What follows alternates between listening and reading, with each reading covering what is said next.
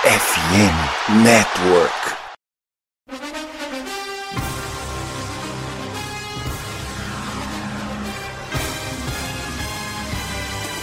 It would be a 57 yard try from this spot if they pick up no more yardage. Brady goes for the deep shot. He's got a oh. touchdown! Scotty Miller! Oh my God!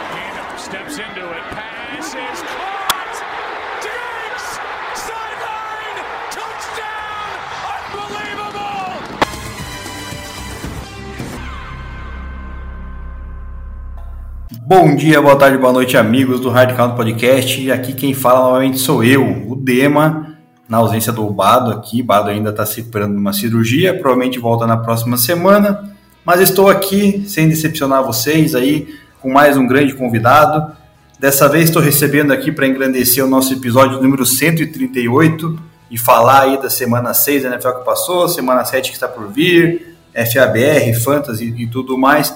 Leonardo Lorenzoni, o popular Léo Lorenzoni, ele que é do Curitiba Crocodiles, um dos responsáveis lá pela parte de flag, a gente fala um pouquinho mais também no final do episódio. Então, primeiramente, vou apresentar o Léo para vocês, ele vai contar um pouquinho da história dele aí no futebol americano, antes a gente dar início ao nosso episódio. Léo, seja bem-vindo e diga aí como é que começou essa tua paixão como a nossa aí pelo futebol americano. Muito boa tarde, boa noite, bom dia, sei lá para qual horário as pessoas estão ouvindo isso, mas obrigado, Dema, pelo convite, obrigado aí pela oportunidade de fazer parte do podcast. Eu que ouço esse podcast com uma certa frequência enquanto faço academia, então me ajuda às vezes a ficar com raiva e, e treinar com mais intensidade, dependendo das opiniões que são é, ditas aqui. É, eu sou o Leonardo Lorenzoni, como você falou, eu tenho 29 anos, 28 anos, nem lembro a minha idade mais, mas eu acompanho futebol americano esse ano chegando a 10 anos de, é, de paixão aí, né? Eu acho que quando eu conheci o futebol americano eu era um cara muito conhecido por ser muito apaixonado por esportes, mas depois do futebol americano eu sou conhecido em outros grupos de amigos como o cara do futebol americano, né? Então se tornou aí um traço da minha personalidade gostar tanto, me dedicar tanto. É, né, eventualmente acabei jogando, hoje sou treinador e, e jogador de flag, mas é, para mim é uma coisa muito importante na minha vida e, e gosto desses espaços de poder participar, enfim, dar minha opinião e, e compartilhar um pouco da minha história. Eu comecei lá em 2013, então, quando um amigo meu que fez intercâmbio para Buffalo, ele, ele tor torcedor do, do Bills aí, ele voltou para o Brasil com 32 flâmulas, que a NFL vendia um kitzinho de flâmulas, e ele falou assim, ó, do Bills é minha, do Ravens é do amigo nosso que é torcedor do Ravens, esse aqui é do amigo nosso que é torcedor do Saints, e aí, pode escolher uma das outras que sobraram. Eu que não entendia bolhufas de futebol americano, me baseei simplesmente nos mascotes, né, nos logos que tinham ali. Então eu falei, pô, sou gremista, então vou separar os que são azuis para começar. E daí eu olhei para aqueles vários azuis ali, tinha Cowboys, tinha é, até o do Panthers era meio azul e tal. Eu olhei assim, ah, gostei desse passarinho que tem um olho verde. E daí virei torcedor do Seattle Seahawks. É, e daí naquela temporada os meus amigos resolveram fazer uma liga de fantasy a gloriosa JFL, é, Jornalismo Fantasy League, é, que era do meu grupo de amigos do jornalismo da, da Universidade Federal de Santa Catarina. Então, a JFL hoje está na temporada 10, né? A gente é, tá, tá jogando aí a temporada 10. E, e por causa do, né, pô, escolhi um time, agora vou participar de uma liga de fantasy, cara, vou estudar minimamente sobre isso. Justamente naquela temporada, Russell Wilson e a Legion of Boom conseguiram conquistar o título em cima do Denver Broncos, melhor ataque contra a melhor defesa no Super Bowl. Fiquei completamente apaixonado pelo, pelo esporte. Dei sorte de ser a temporada justamente que a gente foi campeão. Tem gente que acha que eu comecei a torcer em 2013 porque fomos campeões, mas na verdade eu comecei a assistir desde a pré-temporada. Eu tava, tipo, super torcendo na pré-temporada. Esse meu amigo de, do Bills falou: Olha, cara, a galera não costuma torcer tanto assim nessa, nessa etapa aí da, da, da do ano. E, e, é isso, daí fui atrás de futebol americano, né, na minha vida, né, comecei a acompanhar o time da minha cidade, que era Florianópolis, é, que tinha o Stepos na época, Entrei pro Stepos, fiz um tryout, entrei pro Stepos, joguei dois anos lá, participei de diretoria, enfim, comecei a narrar jogos de futebol americano lá em Santa Catarina. E depois de um tempo já vendo que o futebol americano era para mim, porque eu era muito franzino, né? Eu tinha 20 quilos a menos do que eu tenho hoje, apanhava muito nos treinos. Eu percebi que o negócio talvez seja teria sido ir pro flag, né? Que eu já era treinador de um time de flag feminino. Resolvi fundar o time de flag masculino lá em Floripa, joguei por alguns anos, fui convidado para a seleção. Na seleção conheci uma lenda do futebol americano do Brasil, que é o Adam Rodrigues. E daí, quando eu me mudei para Curitiba na pandemia, mandei uma mensagem pro Adam, falei, cara, vamos então fazer o flag do Croco. E tô aí nessa, nessa, nessa tarefa aí de, de levar o Croco também no flag, esse que é o maior time de, de futebol americano do Brasil, também na missão de transformar aí no maior time de flag no Brasil. Então, esse ano que é muito especial do Crocodiles fazendo 20 anos, eu tenho essa missão ambiciosa aí de ser campeão brasileiro, tanto masculino quanto feminino. A gente conseguiu classificar aqui no Sul e vamos em novembro em busca desse título inédito no segundo ano de projeto. Então, falei um pouco demais, mas esse é o resumo aí da minha história, da minha paixão por, por futebol americano, por flag, por fantasy, por apostas, por tudo que envolve esse esporte maravilhoso da bola oval. Maravilha, que bela história. Só não contava que você já ia me mandar uma dessa aí do Seattle Seahawks em cima do meu broncão. É, Seattle Seahawks aí que andou roubando Broncos aí três anos atrás com aquela troca do Russell Wilson. Mandou um cara lá, nada a ver pra gente, um tal de Russell Wilson, e roubou um monte de pique e tal. E enfim, está se dando muito, muito melhor no caso do que o Broncos é, vem, vem tendo aí nessas temporadas, aí, nos últimos oito anos, oito, nove anos. Mas, cara, eu ia, eu ia começar falando da NFL, já que você pegou o gancho do FABR e tudo mais, vamos, vou começar com a FABR hoje e vamos falar também um pouquinho depois que eu finalizar aqui com, as, com a questão aqui dos resultados do, do que aconteceu no final de semana, para falar um pouco do flag football. Então, para começar, a Liga BFA teve essa rodada aí bem recheada de jogos. O T-Rex ganhou de 10 a 0 do Esteposo, Esteposo aí, o qual o Léo fez parte aí no passado. O Galo FA fez 49 a 7 em cima do Vasco Almirantes. O União da Serra, lá de Caxias, se não me engano, perdeu em casa para o Almirantes FA de Itajaí 43 a 0. O João Pessoa Espectros venceu o Carrancas FA por 38 a 8. É, e o Cuiabá Arsenal venceu o Rondonópolis Rocks por 16 a, 6 no clássico ali do, do Mato Grosso. E pela Liga BFA Feminina tivemos um jogo em Curitiba, né, no domingo passado, o Curitiba Silverhawks venceu a equipe da Portuguesa FA pelo placar de 16 a 14.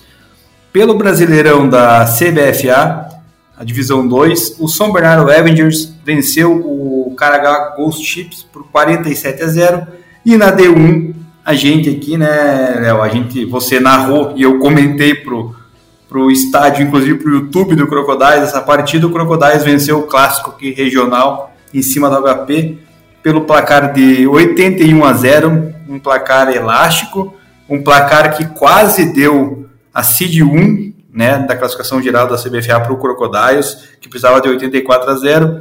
É, acabou batendo na trave, né, errou um field goal no finzinho da partida ali, faltando menos de 20 segundos, mas um desempenho aí, né, aquém do que o pessoal esperava, né, Léo? Ninguém esperava um placar tão elástico.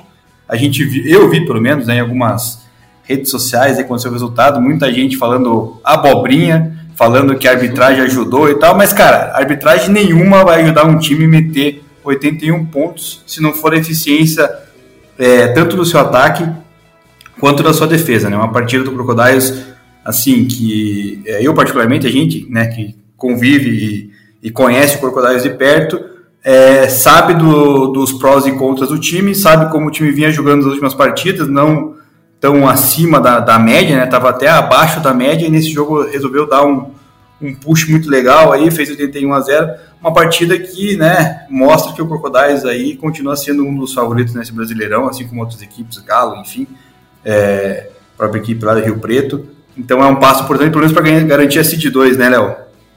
É, com certeza. Eu acho que, que isso que você falou ali do pessoal nas redes sociais, é, eu acho que é comentário de quem. É comentário de placar, né? Quem, coment, quem é comentarista de placar, olha lá a arte no Instagram, ah, deu 81 a 0, ah, arbitragem, ah, não sei o quê. Porque assim, ó, ano passado, o Croco é, precisava fazer também um placar elástico contra o Spartans em São Paulo para conseguir a Cid 1 e conseguiu.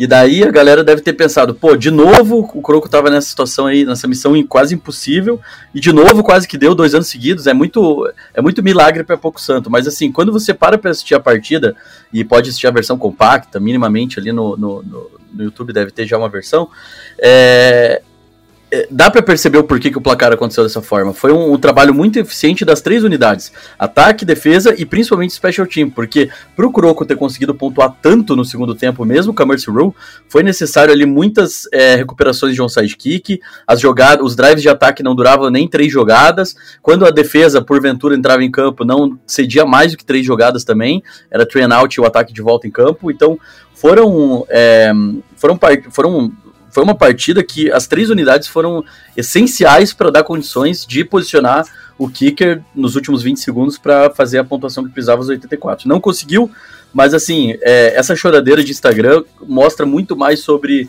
as pessoas não entenderem ali a dinâmica do, do coisa. Eu até eu, eu confesso que se eu tivesse o saco, a paciência, eu faria um vídeo cronometrando com o relógio de jogo para mostrar que estava tudo dentro do que a arbitragem estava informando, porque realmente a, a sensação de quem estava narrando, como foi o meu caso, era de que não é que o relógio estava demorando para passar, mas é que o Croco estava muito explosivo, estava conseguindo pontuar muito, muito rápido sempre. E, e, acho que isso era uma partida necessária, principalmente depois do 21 a 0 lá em, em Ribeirão Preto contra o, o Moura Lacerda Dragons, para a equipe se solidificar mais aí nesse batalhão de cima, nesse pelotão de cima. É, a gente sabe que o Galo é, é, favorito em qualquer um dos campeonatos que participa, justamente por conta da estrutura e da qualidade do elenco. Mas o Vailers era um time que estava tendo resultados mais é, mais expressivos. Então o Vailers veio até Curitiba, venceu de 42 a 0 o HP e jogou a pressão para o Croco de recuperar esse Seed 2, de tentar recuperar o Seed 1. E, e o Croco foi lá e respondeu fazendo 81. Então acho que esses três times aí estão bem encaminhados para protagonizarem as principais partidas dos playoffs. É, o que, o que eu não, não curto muito é comentário de jogador, atleta, né? Vou falar do Galo mesmo atleta do Galo, presidente do Galo, fazendo é, menção assim, porque isso aí pega mal. Eu acho que assim, é, é querer desmerecer muito o adversário, enfim. É, com certeza eles estão com uma derrota engasgada do ano passado, isso é claro, é nítido, mas enfim, é, se as duas equipes tiverem sorte, competência de chegar numa possível final, daí lá se resolve dentro de campo e e bola para frente, né? A gente sabe que a arbitragem é falha não só aqui, mas também é em São Paulo, Minas Gerais, enfim, todos os lugares tem erro e a gente tem muito menos tecnologia para fazer uma as chamadas de challenge igual tem na NFL, né? Então assim, é muita choradeira antecipada aí para um time que tem uma qualidade imensa. E você mencionou do Special Teams aí, é, peguei a palavra do Thiago Bichato, daqui a pouco vou colocar aqui para o pessoal ouvir ele falando sobre os pés do Crocodiles. E por último, também peguei a palavra nada mais nada menos do que Bruno Santucci, o primeiro jogador brasileiro a marcar 100 touchdowns. É uma marca histórica, marcou 100 e 101, né? Porque ele marcou dois nessa partida. ele também fala um pouco do jogo, fala um pouco é, dessa sensação de ter marcado esse número aí que foi não importante só para ele como é, pessoal, mas assim para o grupo, para o time, que deu para sentir que o time ficou mais leve assim que ele marcou esse, esse centésimo touchdown, então eu vou colocar para vocês aqui. E é quando a gente acabar aqui, a gente volta para falar aí da NFL. Fala galera, aqui é o Dema do Hardcore Podcast, já nos conhecem, nos acompanham aí. Estou aqui no final do jogo do Curitiba Crocodiles contra a equipe do HP, placar de 81 a 0 para a equipe do Crocodiles. É, e estou aqui com o Thiago Bechato, corredor de Special Teams dessa equipe, que aplicou vários, várias tentativas de onside kick nessa partida aí. É, vou perguntar para o Thiago aqui, Bechato, se a intenção era essa mesmo dos onsides, ou é para testar para o futuro, ou é por causa do placar que o Crocodiles aparentemente precisava para ganhar a Seed 1 né, nessa primeira fase de classificação do Campeonato Brasileiro da D1. O que, que foi, Bechato? Qual foi a, o seu parecer aí nesse jogo? Então, a gente já vinha se preparando para isso, com certeza. Nós sabíamos da necessidade de pontuar, que nós precisávamos pontuar muito, e a gente, nosso maior adversário era o tempo, era o relógio, né? A gente sabia que se a gente pontuasse bem, nós iríamos entrar no Messi Ru, e aí com o Messi Ru o relógio não para, então a gente não poderia entregar a bola para o adversário. Nós iríamos preparar para não dar punches, nós iríamos preparar o máximo possível, porque a gente estava contra o relógio. Então a gente queria o quê? Não entregar a bola para o adversário. Fizemos vários tipos de onside kick, nós tentamos tudo o máximo que nós conseguimos treinar, inventamos coisas, fizemos shifts, mas o mesmo objetivo final. A gente sabia que a gente precisava pontuar e não entregar a bola para o adversário. E foi até o final assim. A gente foi, era correria, era o touchdown já chamavam o, o kickoff, porque a gente sabia que a gente precisava fazer acontecer e a gente deu o nosso máximo e praticamente fizemos acontecer. Fizemos uma excelente execução. Felizmente nós temos excelentes atletas, atletas assim, sensacionais que facilitam o trabalho, nosso trabalho. Então a gente só precisa colocar os caras certos nos lugares certos e deixar eles executarem. Então nós estamos totalmente felizes e acho que sim, atingimos o nosso objetivo, foi bem acima da expectativa, tivemos várias mensagens recuperadas e agora é nos preparar para os playoffs para fazer acontecer novamente se for necessário. É, exatamente, a gente pode ver um aproveitamento muito bom nesses recuperações de, de onside, né? Coisa que é difícil de acontecer, né? Até mesmo para quem acompanha a NFL aí com a gente, sabe que é difícil.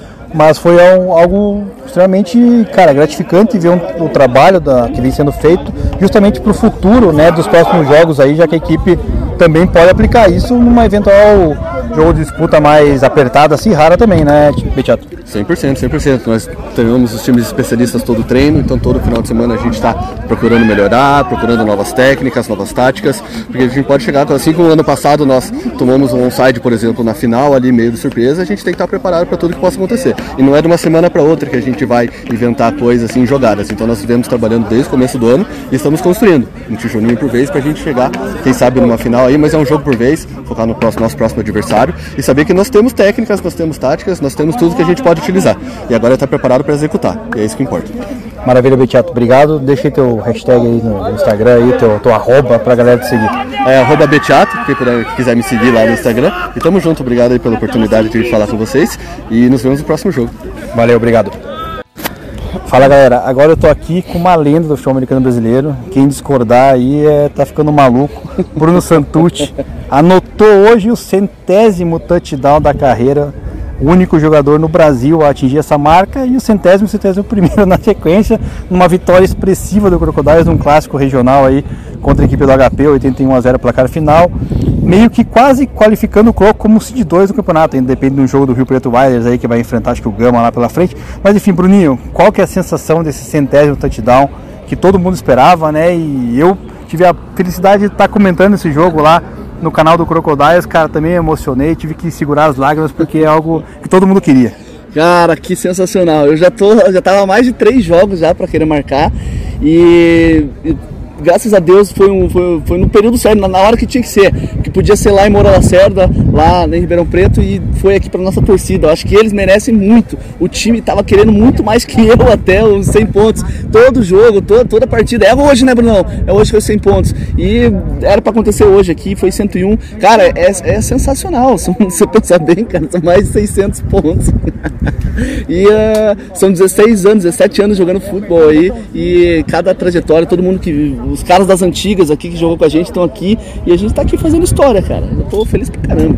Eu até comentei na hora ali no jogo, eu falei, cara, quem conhece o Bruninho das antigas, eu conheço, né? Afinal a gente jogou junto lá em 2000 de 2008 até 2013, é, enfim, você começou num jogo lá também difícil, num, num Pantanal Bowl, que teve um fumble, né, de, de retorno, Sim. que a gente perdeu pro Tubarão de Cerrado, e o quão você teve a, a mente forte para trabalhar, para evoluir, forma física, técnica, tudo, né, para estar tá aí atingindo um número absurdo. Então a gente fica, pô, lisonjeado de estar tá presenciando isso ao vivo.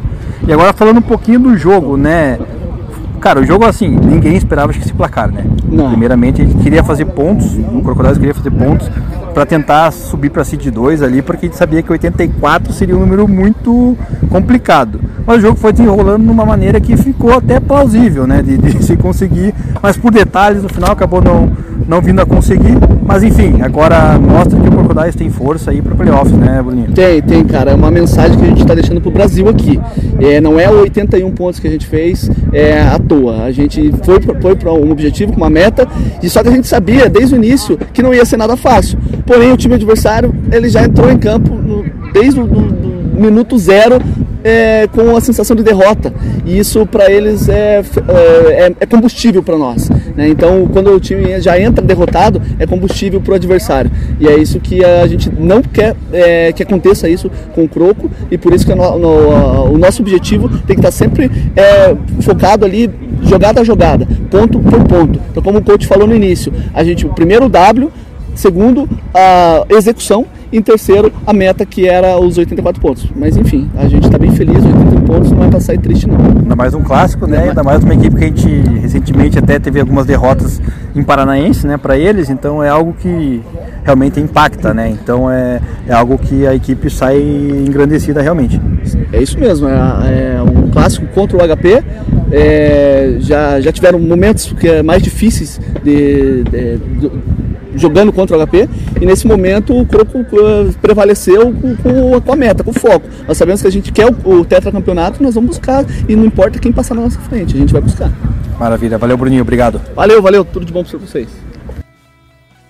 Então agora, Léo, vamos ao que interessa, o que a maioria do nosso público gosta de ouvir, que é os nossos comentários aqui sobre a rodada da NFL, semana 6 que passou, começou na quinta-feira passada, na derrota né, do meu Denver Broncos contra o Kansas City Chiefs por 19 a 8, um jogo feio, né, um jogo bem ruim, assim, bem abaixo da expectativa, é, Patrick Mahomes jogando muito mal, né, com uma interpretação ali meio até displicente, é, minha, minha visão, vou falar aqui, Léo, é que o Kansas City Chiefs ele foi naquele modo, eu ganho a hora que eu quiser, tipo, foi meio, né, sem querer atropelar o Broncos, meio que nivelou o jogo por baixo, digamos assim, porque o Broncos muito mal, né, é, Russell Wilson, claramente, na minha visão, ele entrou em campo querendo provar para o Champeito que ele não é o problema do time, porque ele levou um baita esporro, né, na, na derrota para o Jets semana retrasada, quando ele sofre um fumble, e o Sean grita na cara dele para ele jogar a bola fora e tal, e ele meio que passa assim, olhar pro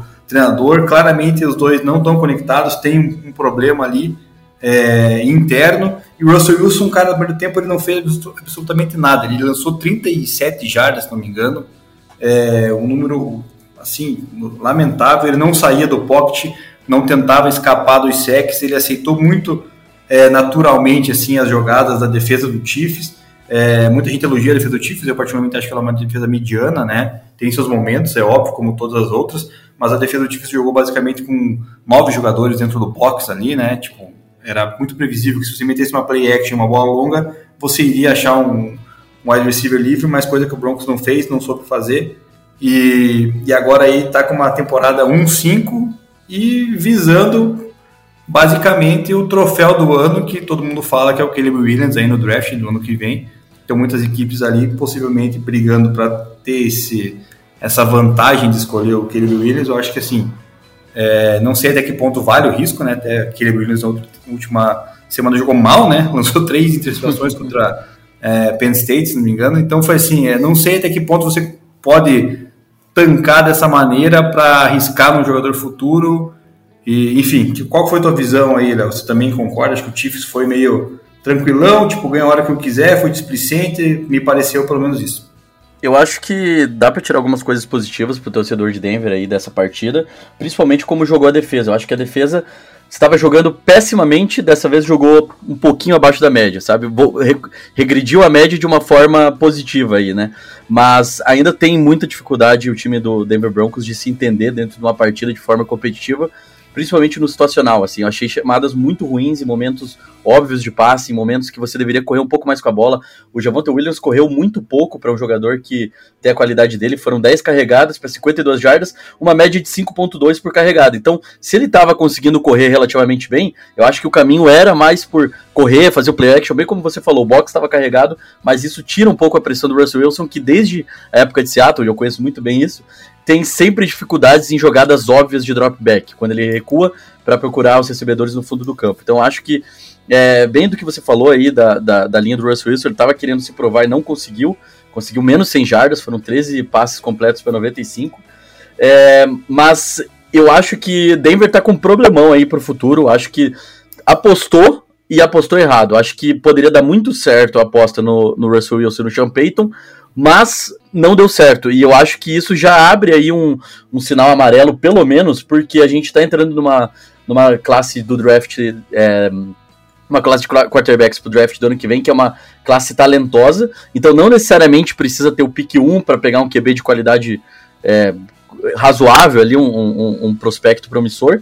Mas eu acho que o principal problema é o que fazer com o Russell Wilson. Será que ele está quebrado de vez? Será que existe um outro treinador que consegue consertá-lo? Esse contrato que ele assinou foi também um contrato que é uma bomba no salary cap da equipe. Então acho que a situação do Denver Broncos está bem complicada, porque se amarrou tanto em, em capital de draft quanto em, em, em, espaço do salary cap com o Russell Wilson e Sean Payton, e agora ou isso funciona, ou vai ter que assumir numa vibe meio São Francisco 49ers, olha, a gente vendeu a vida para pegar esse cara, e talvez a gente precisa apostar agora num talento de sétima rodada e e, e, e, ir por outro caminho, sabe? Porque eu acho que a, a, o torcedor de Denver não merece o que aconteceu com a franquia nos últimos anos. Tinha uma defesa muito promissora, desmontou essa defesa para ter um ataque promissor e não conseguiu nenhum e nem outro. Desmontou um lado e não conseguiu construir no outro. Então acho que bem complicada a situação da equipe de Denver. Eu conhecendo o Russell Wilson como eu conheço, ele não vai, não vai largar os bets, né? Não vai desistir da temporada. Ele vai tentar mostrar o melhor dele o tempo inteiro. Ele tem essa positividade que às vezes chega até a ser um pouco tóxica no vestiário, sabe? As pessoas querem que ele tenha responsabilidade pelo que ele tá fazendo e ele tá só, não, a próxima jogada, não, vai dar certo, eu confio, eu confio. Então acho que tem algumas algumas questões aí dele do, do, do, do, da forma como ele lidera um vestiário. E assim, Hoje a gente pode falar bastante sobre essa troca, sobre principalmente nesse, nesse confronto das duas equipes, né, entre Chiefs e, e, e, Broncos, que se esperava, acho que até a própria NFL, enquanto liga, queria muito que fosse a, a FC West fosse esse grande palco onde a gente tem de um lado o Russell Wilson com o Broncos, do outro o Patrick Mahomes com o Chiefs, o Justin Herbert como uma, uma, uma estrela em ascensão, e fosse uma divisão super competitiva, mas hoje dificilmente o título sai das mãos dos Chiefs, porque mesmo jogando mal e precisando de ajuda nos seus recebedores, o Kansas City ainda é o franco favorito aí a conquistar a divisão e eventualmente chegar longe dos playoffs. É, exatamente. E o Broncos tem problemas também é, no seu gerenciamento aí, desde a parte do, do seu general manager, é, o seu staff, porque esse final de semana eu estava vendo os jogos no Red Zone e o Dermond Jones, né, que foi pro Seahawks aí na uhum. foi dispensado tal, foi para lá meteu o sec, o Bradley Chubb ano passado tinha sido trocado, meteu o sec pelo Miami, é, o Randy Gregory, né, foi meteu o sec também, ou seja, todo mundo que saiu da defesa do Broncos, cara, da, da DL meteu o sec esse final de semana, então não é possível, cara, que o jogador é, tenha perdido a vontade e a, e a, habilidade, cara. É a questão do, do ambiente que deve estar meio tóxico ali com, com, com o General Manager. Enfim, tem que trocar tudo, mas vamos ver o que o Broncos apronta a próxima semana aí, é, enfrentando o Green Bay Packers. A gente fala mais disso depois. Vamos agora para os jogos de domingo e tivemos, Léo, mais um jogo em Londres.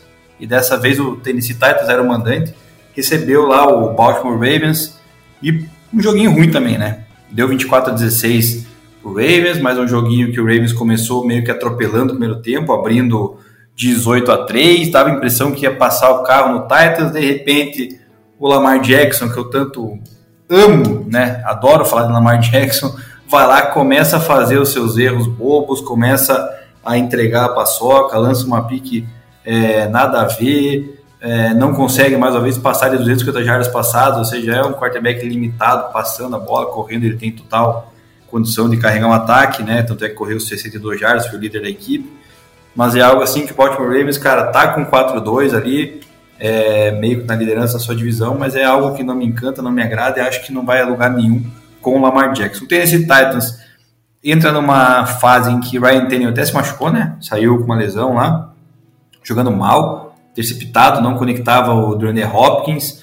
Hopkins pegou uma bola para 20 jardas, só ele que chegou aí com um grande nome nessa off-season. Então, assim, o Tennessee Titans, cara, para mim, a gente sempre fala, né? Aquela janela fechou, acho que não tem muito que o torcedor do Titans se apegar. Tem que ver como vai lidar uma possível escolha de draft, porque, na minha visão, o Malik Willis também não dá, e nem o Will Levis ali que draftaram esse ano. Então, também é uma sinuca de bico para Tennessee, né? É, esse jogo foi bem ruim. Eu até me arrependi de ter acordado cedo. Fiquei, fiquei bravo comigo mesmo, que eu botei despertador, tava morrendo de sono. Falei, não, vou assistir jogo de Londres, né? Sempre que a gente tem a chance de ver NFL desde as 10 da manhã. Mas, cara, eu, eu, acho que você sintetizou tudo ali, né? O, o, Tennessee tem um problema crítico de quarterback. O Ryan Tannehill não é mais o cara que ele já foi há duas, três temporadas atrás e já não era grande, grandes coisas. O Malik Willis é impressionante como ele não consegue fazer leituras extremamente simples, cara, de, de, de, de facilitar mesmo, assim, assim. Às vezes dava para ver que a, a comissão técnica do, de Tennessee chamava jogadas de conceitos half-reads, né? Eles colocavam pro, pro, pro quarterback ler só metade do campo e, e, e, seguir com aquilo ali, porque daí ficava mais simples. Era A ou B a resposta, e ele sempre ficava em muita dúvida, parecia cada vez que ele pegava a bola, ele estava descobrindo um esporte novo, ele não estava tentando entender o que estava acontecendo do outro lado, parecia que nunca tinha visto uma defesa de NFL na vida dele, de futebol americano, então assim, é, é um jogador que tem pô, um talento absurdo, um talento físico, né, capacidade de correr, de passar fundo e tudo mais, mas o processamento dele é muito, muito lento. Acho que ele já deveria ter desenvolvido, até tava torcendo para ele ter desenvolvido ele assumir esse time durante essa temporada. E, e assim, o Derrick Henry não vai durar para sempre, né? Ele teve até uma partida boa em, em, números, mas não foi uma partida também que, que chama a atenção é, é, do jeito que ele era antigamente dominante. E quando a gente enfrenta, quando a gente tem um jogo aí de duas equipes que correm muito com a bola, quem sofre é o torcedor, porque o jogo fica óbvio, os dois quarterbacks não conseguiram achar os, as jogadas explosivas. Lamar Jackson sofreu muito naquele jogo contra Pittsburgh com os drops dos recebedores. Dessa vez não foi tanto um fator, foi mais na conta dele, né? E, e eu acho que, assim, esse, esse resultado é até um pouco mentiroso. Eu acho que o, o torcedor de Baltimore vai sofrer mais durante a temporada do que esse time com vencendo 4-2 em Londres indica, sabe? Eu, eu vejo outros times 4-2 que são muito mais promissores do que esse time de Baltimore e, e eu acho que é, precisa alguma coisa acontecer ali, principalmente no, no, no ataque aéreo, para funcionar. Eu sei que eles trocaram o coordenador ofensivo, o Greg Roma era um, era um coordenador muito mais óbvio, muito mais limitado, mas eu acho que esse time do, do, de Baltimore ele, ele precisa dar alguns passos em direção a, a a, a, um melhor jogo aéreo estabelecido e também uma defesa um pouco mais sólida, porque dentro da própria divisão tem a equipe do, do Cleveland Browns, que a gente vai falar mais tarde, que está com uma defesa muito forte. E se esse time de Baltimore enfrentar essa defesa de Cleveland, não vai ter como disputar essa divisão, então acho que liga aí também um sinalzinho, mesmo com a vitória, um sinalzinho amarelo aí para a franquia dos Ravens. Então, é... Vamos lá, falando, concordo contigo, vamos falar do, do Power Rankings nosso. Quem quiser, siga nosso Instagram lá, que a gente solta geralmente na sexta ou no sábado, para você ver que o Baltimore Ravens também, a nossa visão, minha do Bado, também não está tão é, bem assim, né, com, com esse 4-2 aí, é, até um certo ponto meio mentiroso. Falando agora de Washington Commanders contra o Falcons, foi até Atlanta visitar o Falcons Washington e ganhou, cara, 24 a 16. Uma partida do São Howell com três touchdowns, é, até surpreendeu para mim, porque minha, na minha visão a defesa do Falcons é uma defesa muito boa, né? não é uma top 10 da liga, mas é uma, uma defesa sólida que é capaz de, de, segurar um ataque limitado, né? como é o ataque do Washington Commanders, mas não conseguiu para São Paulo. São Paulo também está com uma temporada aí, uma montanha russa, né? É um jogo com três CDs, outro com quatro interceptações, altos e baixos aí a cada rodada que passa. É, Commanders 3-3 aí, ainda na briga, né? Por um possível talvez o wild card, mas acho também complicado. Acho que é um time que não tem no momento é, bala na agulha, né, para tá disputando frente a Eagles, até propriamente o próprio Cowboys, né, que, que ontem venceu, a gente fala depois disso. E o Falcons ali perde a chance de se distanciar um pouquinho na liderança da NFC Norte, ele que é meu favorito, ainda continua achando que vai dar Falcons, né, frente aos outros times da divisão, mas o Desmond Reader muito inconsistente, que lançou três piques, né, inclusive é, boa, boas partes das picks, assim, eu boto culpa no Arthur Smith ali e no comando ofensivo do Falcons, porque fizeram umas chamadas esquisitas, cara, deixando o relógio quase zerar, é, chamadas meio conturbadas, e também fico alerta pro, pro, pro Falcons começar a utilizar um pouco mais Bijan Robinson e buscar aí Kyle Pitts, né? Kyle Pitts é, teve seis targets, recebeu quatro bolas e um TD, então é um, é um prospecto que foi draftado dois anos atrás é, uma pique muito alta e que ainda não se provou, então tem que começar a usar mais esses caras aí para tentar ver se engrena na sua divisão. Você não, não concorda comigo, Léo, com relação a esses calouros aí do, do Falcons e também com esses altos e baixos de San Howell? Concordo, concordo. Eu acho que também eu vejo o Falcons como o time que tem mais potencial aí dentro da divisão da NFC Sul. É, mas a, até em pretensões de, de wildcard ali, acho que para Washington foi uma vitória importante, porque se porventura o Saints encaixa, ganha divisão e daí acaba ficando entre Washington e, e Atlanta e essa última vaguinha, talvez seja aí o fiel da balança essa, essa partida. Mas eu acho que você tá, tá, tá certo ali e, e, sobre principalmente sobre a forma como a, a, comissão técnica do Falcons lidou com esse jogo. Eu tava vendo aqui a, as estatísticas, o, o Desmond, é, Desmond Reader tentou 47 passes para 12 atletas diferentes. Ele deu, ele distribuiu target para muita gente, gente que eu nem sabia que jogava, gente que eu tô lendo o nome pela primeira vez. E eu acho que assim, beleza, concentrou ali 12 no Drake London, que é o seu melhor recebedor, mas eu acho que, cara, você draftar alto o Bijan Robinson e ter o Kyle Pitts, que também foi uma escolha alta no draft passado, você tem que afunilar o jogo nos seus playmakers. Não, não adianta ficar dando target para jogador que. jogador de practice squad. E eu acho que acabou ficando nisso, assim, no final das contas, né? Eu acho que o, o time do Falcons. É, os dois times, junto com o Washington também, são dois times que estão passando por momentos muito, muito parecidos de estar tá indo com altos e baixos, tanto que os dois estão 3-3 nessa temporada. E, se eu não me engano, essa foi a primeira derrota né, do Desmond Reader em casa. Então, é, eu acho que fala também um pouco do mérito ali do, do time do, do Washington Commanders, principalmente por causa do seu coordenador ofensivo, né? Muita gente achava que o, o Eric é, Biemini, Biemini, sabe como é? Bienemy, é, ele era um produto do, do talento do Patrick Mahomes, mas, cara, ele conseguiu aí dar uma outra característica para esse ataque do Commanders, que estava meio apático da temporada passada. O Sam Howell não é um QB ruim, mas está parecendo até um QB bom na mão dele, né? Ele foi o, o QB com o segundo melhor rating dessa, dessa semana 6 aí, só ficando atrás do Tua é, lá em Miami. Então, assim, não expôs seu QB, jogando fora de casa, tentou só 23 passes, completou para três touchdowns, correu bastante com a bola. A defesa se posicionou de uma maneira inteligente, né, dando espaço para o Falcons, mas não cedendo big plays. Então acho que final das contas, aí, o, o, esse time do Ron Rivera, do Washington Commanders, ele, ele me parece o que o, o, New York Giants era ano passado. Um time muito limitado de talento, mas que com um coaching staff de qualidade consegue aí pescar algumas vitórias surpreendentes, principalmente fora de casa, e, e quem sabe beliscar uma vaga aí de playoffs. É isso aí. E agora vamos falar do teu time, Léo. Seattle Seahawks foi visitar o Bengals e tomou 17 a 3 no marcador é, ficando com um recorde de 3-2 agora na temporada. Lembrando que qual que é a marca mesmo, Léo, da nossa aposta lá? É... Putz, acho que eram 8, não. Não, era mais, né? Eu acho era que eram 10, não, talvez 10. 10? É 10 ou 9 vitórias, que eu falei que não ia alcançar, você falou que iria. É. E eu vou ganhar uma camiseta regata do flag lá do Croco na, na conta do Léo, porque eu acho que o o Geno Smith começando a aparecer como eu sempre acreditei, né? Lançou duas picks, não é um QB que, na minha visão, merece o contrato que ganhou lá nessa off-season, acho bem limitado, cara. É, a prova disso é essas duas picks aí contra o Bengals, num jogo aí que era importante para tentar é, bliscar uma vitória fora de casa num time em que o Joe Burrow vem se recuperando de lesão, né? Então, pro Bengals foi aquela recuperação que necessitava, porque veio um bye aí pela frente pode repousar o Burrow uma semaninha a mais ali para tentar recuperar e aí se engrenar e voltar a ser o favorito na sua divisão, como a gente pensa que vai ser, pelo menos eu e o Bado. É, ótima partida, na minha visão, do, do Kenneth Walker, mais uma vez correndo com a bola. Né? Ele, quando às vezes acha os gaps, vai longe, então tem que jogar mais a, o jogo corrido Seahawks se quiser ter pretensões ainda nessa temporada, pelo menos é o, é o que eu acho.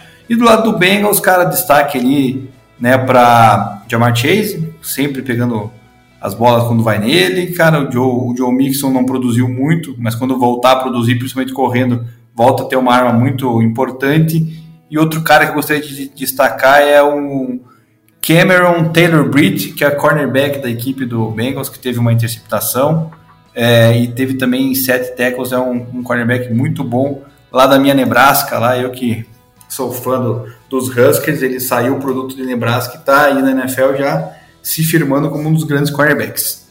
Qual é a tua visão, Léo, desse Gene Smith e do teu Seahawks primeiro? Ah, eu, eu sou. Eu, eu, discordo bastante de você nisso, tanto que a gente apostou aí. Eu acho que o Dino não é o. Ele não é um franchise QB ali que vai ser candidato a a MVP da, da liga e tudo mais, mas ele é exatamente o que um time do Pete Carroll precisa. Ele é um QB que consegue liderar um ataque, consegue cativar os seus jogadores nos momentos difíceis e consegue fazer o sistema rodar. Eu acho que o Russell Wilson era isso em 2013, quando a equipe foi campeã do Super Bowl. Aquele time que foi campeão em 2013 não precisava de um QB bom, precisava de um QB médio, um QB decente, um QB que faça um trabalho sujo. E o Dino é esse cara que, para esse time do Seahawks, é, é, o, o, time tá voltando a ser até as características que o Pete Carroll queria, que é um jogo terrestre forte, uma defesa é, eficiente e uma defesa que rouba a bola do adversário, e um quarterback só precisa colocar a bola na mão dos playmakers. Então acho que é, ele teve um jogo ruim, talvez o pior jogo que eu já vi dele como titular desde que ele se tornou o titular oficial com a troca do Russell Wilson, talvez. Então, é, contando a temporada passada inteira e essa, é o pior jogo que a gente viu do Dino. Mas, assim, é, eu acho também que a, a, a equipe, a, a torcida, a, a, mídia e as pessoas, elas, elas criticam o Dino com uma régua diferente do que usam para outros quarterbacks.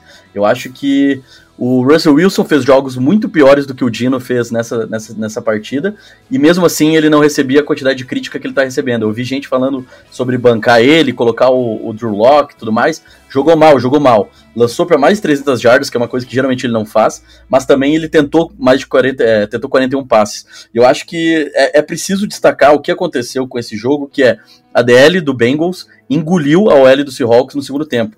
Ele tomou muita pressão no segundo tempo em menos de dois segundos. Isso é um número absurdo. Assim, ele não conseguia processar o campo. Às vezes ele queria fazer uma jogada e não conseguia. Por exemplo, é, a interceptação que ele fez, que, que, ele teve, a primeira de todas, que foi a mais feia de, delas, era uma jogada que eles estavam querendo muito usar. Justamente na red zone, porque eles tinham visto que a tendência da defesa do Bengals era ceder aquela, aquela rota pro, pro, pro JSN lá, o, o Jackson Smith and Jigba. E, e, ele não conseguiu ter tempo de processar o campo e ele só confiou no estudo prévio. E foi interceptado de um jeito horrível, não tiro o demérito na, naquela jogada. Mas a segunda interceptação, ele estava esperando uma rota interna do, do DK e o DK parou. E ele não tinha tempo para esperar para ver se o DK realmente ia cortar ou não. Ele tinha que lançar a antecipação, porque ou era isso ou era tomar mais um sec. Então acho que a, a do Seahawks estava bem prejudicado. O Abe Lucas, que está o, o, o right guard, é, right tackle, que tá machucado, ele tá fazendo muita falta e ele não vai voltar tão cedo, o Pete Carroll já avisou. É, o Charles Cross conseguiu segurar o Hendrickson a maior parte do jogo, mas é, um DL da qualidade do Hendrickson eventualmente ia acabar ganhando alguns matchups e acabou sendo a red zone. Eu acho que o grande problema do, do time de Seahawks está muito menos no seu QB e está muito mais no seu plano de jogo ofensivo para quando chega na red zone, quando chega nas 20 yardas finais. Eu acho que está tendo muita dificuldade de esquematizar seus jogadores para ficarem livres. Então, a não ser que o time chegue numa goal line e entregue a bola para o Ken Walker, vai depender de conseguir uma combinação de rotas interessante, conseguir colocar o DK Metcalf no mano a mano, conseguir usar bem os seus Tyrants para achar espaço no fundo da endzone. Então, acho que faltou muito disso. Já, tá, já era uma, um problema que tinha é, se mostrado importante né, na primeira partida contra o Rams, quando o time chegou três vezes a red zone e marcou nove pontos em vez de marcar 21 e cobrou um preço naquele jogo, e nesse jogo marcou, é, cobrou um preço de novo.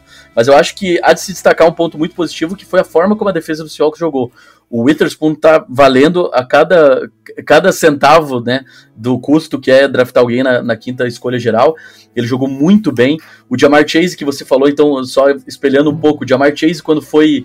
É, foi, virou alvo, né? Foi ter, recebeu o target com cobertura do Witherspoon, foi um catch para três jardas.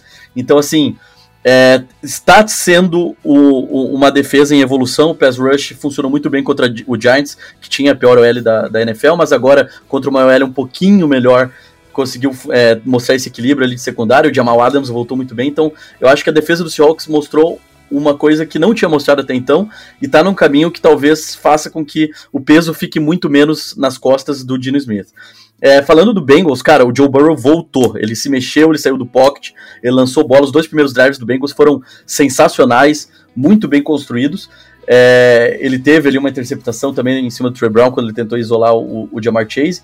E eu acho que venceu um jogo que deveria tinha tudo para perder. O Dino teve a faca e o queijo na mão duas vezes na red zone para vencer do Joe Burrow. Esse time do Bengals tem capacidade de ser melhor, mas é, o Joe Burrow mostrou sinais muito positivos aí de que de que está está bem colocado aí para vencer a divisão. Eu acho que a galera meio que esqueceu, e até isso é uma, é uma coisa da comunidade ali da, da torcida do Seahawks. A galera meio que esqueceu, por causa desse começo meio lento do Bengals, que o Joe Burrow era um quarterback e a galera colocava na mesma prateleira que o Josh Allen e o Patrick Mahomes na AFC, assim, era um cara que jogou Super Bowl, é um cara que chegou em final de conferência, então agora esse time do Bengals está bem, bem, é, é, bem interessante porque o seu quarterback que é jogou muito bem na, nas últimas duas temporadas, ele realmente parece estar tá, tá voltando a estar tá saudável e, e, principalmente com o Jamar Chase a fazer os jogos que ele, que ele tem capacidade de fazer. Mas até por isso, assim, essa derrota não pesa tanto para mim, porque se fosse o Seahawks indo até Kansas City enfrentar o, o Chiefs do Mahomes, ou indo até Buffalo enfrentar o Bills do, do, do Josh Allen, ou até mesmo até Miami enfrentar o Tua, e, e saísse perdendo de 17 a 13, eu não acharia a, a derrota tão doída como parece que foi essa, porque teve condições de ganhar, mas eu acho que esse time do Bengals aí vai bem e vai voltar a brigar. Sai um pouco atrás porque já perdeu três partidas, mas eu acho que pode aí é, se consolidar facilmente como campeão de divisão e, e, pelo menos jogar uma das partidas dos playoffs em casa. É, o Bengals é meu favorito o Super Bowl, foi o que eu é, apostei no começo aí da, da temporada. Acho que se o Burrow realmente ficar saudável, começa a ser um time duro na queda. Eu acredito que o Bengals é, vai ter jogos aí, confrontos diretos pela frente que pode vencer. Chiefs, inclusive, se o Chiefs mantiver o nível que está uhum. tendo, pode vencer Bills, que está com altos e baixos, enfim. É, mas isso é coisa lá para frente. Eu acho que ainda dá para o Bengals, talvez, quem sabe, buscar até a própria seed número 1. Um. E o Pete Carroll, só mencionando ali, o Bado não curte muito, meu companheiro de podcast, não gosta do Pete Carroll. Pete Carroll é gênio na minha visão, então ele consegue tirar de pedra. Eu acho que ele fez o Russell Wilson muito mais do que o Russell Wilson é, fez Pete Carroll, essa é a minha visão. Mas vamos lá, pular agora para Indianapolis Colts e Jacksonville Jaguars, o joguinho que dá para falar mais rápido, né, Léo? Porque foi um, um passeio até, podemos dizer assim, do, do Jaguars, até chegando no quarto período ali, a diferença acho que estava 37 a 37 a 6, algo assim, daí depois que deu uma acordada ali a equipe do, é. do Colts, 37 a 3, isso, é. Então daí eles começaram a pontuar, pontuar e foram chegando. Então, mas o Jaguars passou por cima e Jaguars, um dos favoritos também a, a, a disputa aí de playoffs, de, de, de, ser um contender, na minha visão, com o Trevor Lawrence ali lançando dois TDs, volta a colocar o, o seu treino no trilho, porque come, tinha começado mal a temporada, né, com derrotas que não estavam previstas, na, pelo menos quando eu tinha analisado a, os jogos. E o Colts, cara, sem o Anthony Richardson, parece que não, não vai dar liga com o Gardner Mitchell, né? Três picks ali até que poderiam ser evitados, acabou forçando demais. O jogo corrido já não produziu tanto com o Zach Moss, que vinha sendo o grande destaque.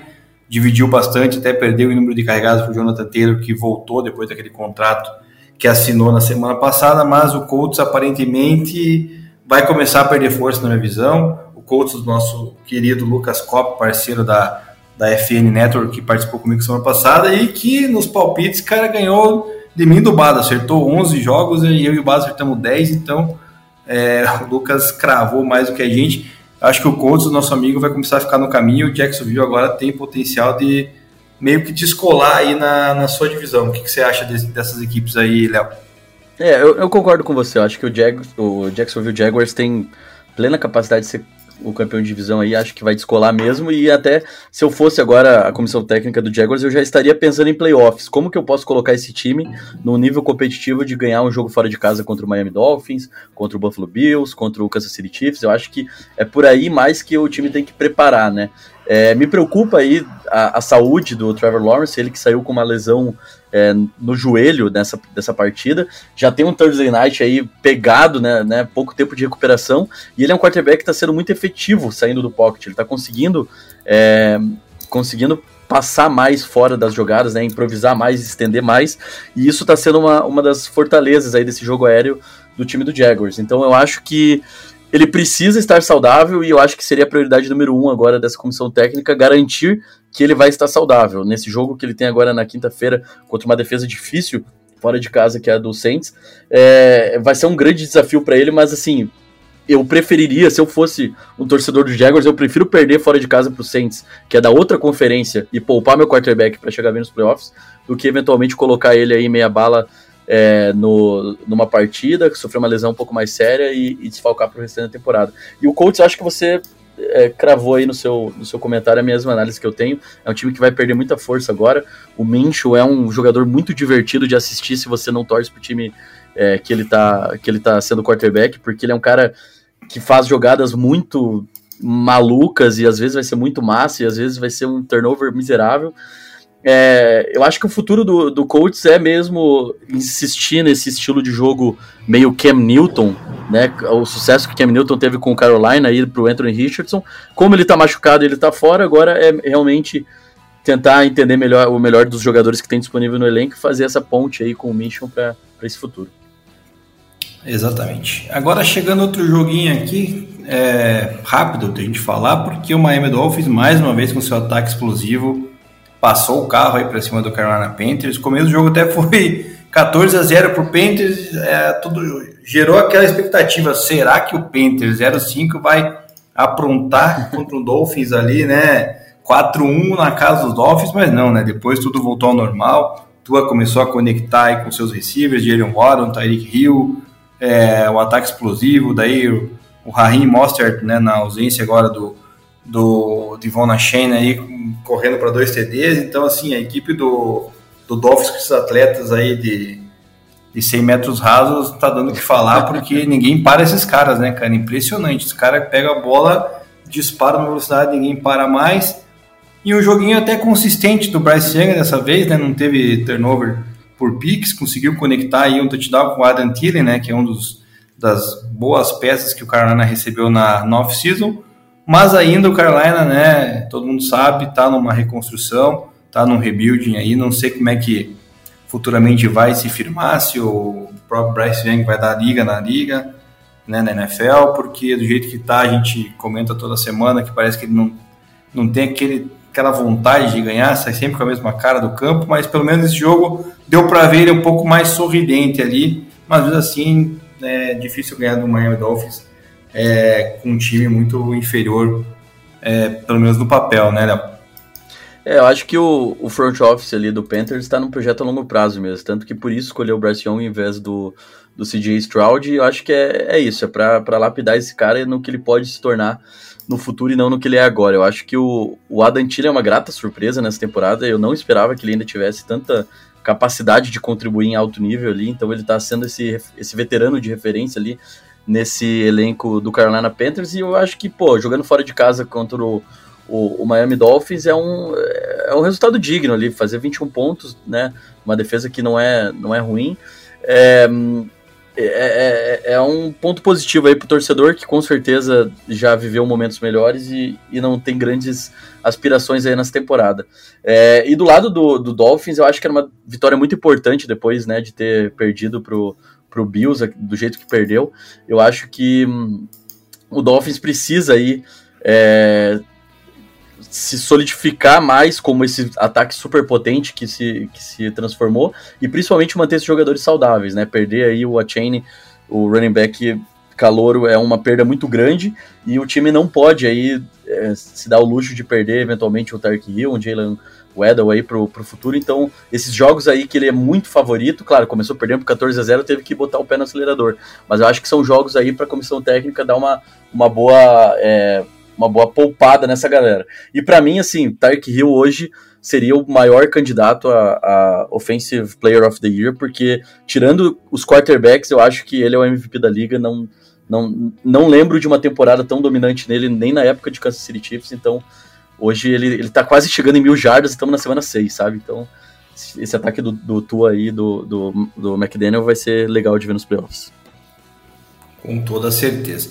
Agora falando de um jogo mais rápido, foi disputado até certo ponto, mas Minnesota Vikings e Chicago Bears, 19 a 13 para o Vikings em cima do Chicago, jogo em que o Vikings foi visitante, é, e um jogo que até o intervalo estava tendo um, sendo um field goal bowl, né? Porque só teve field goal, não teve nada interessante, dois ataques limitados, Kirk Cousins sem Justin Jefferson dessa vez, claramente perde a referência de um ataque, né? Mesmo com peças ali interessantes é, como o Jordan Edson e o próprio TJ Hawkinson, mas parece que não tem a mesma conexão que, tem, que tinha né, na época do Justin Jefferson, vai sofrer bastante esse Vikings, é, chega numa vitória, um confronto dos times 1-4, um deles teria que ganhar, né, era difícil ter um empate aí, só se os dois fossem muito ruins. É, o Vikings vence, o Bears teve a lesão do Justin Fields, que foi substituído ali acho que mais metade do, do terceiro período, onde entrou o Tyson Bagent, e daí foi desastre, né, não teve chance, Bears sem condições de, de igualar o jogo. O jogo corrido até tentou com outra forma, mas é, em momentos cruciais que precisava do passe não conectava, o QB muito pressionado. Vitória do Vikings por 19 a 13, só para dar aquele alívio, mas os dois times também já não, não aspiram nada na, na liga, né, Léo? É, eu acho que não tem muito o que falar mesmo. Dois times que estão em modo rebuild aí. É, o Kirk Cousins confirmou aí que essa temporada ele não, não pretende aí é, declinar lá a cláusula de, de, de não troca, né, de, de bloco da troca.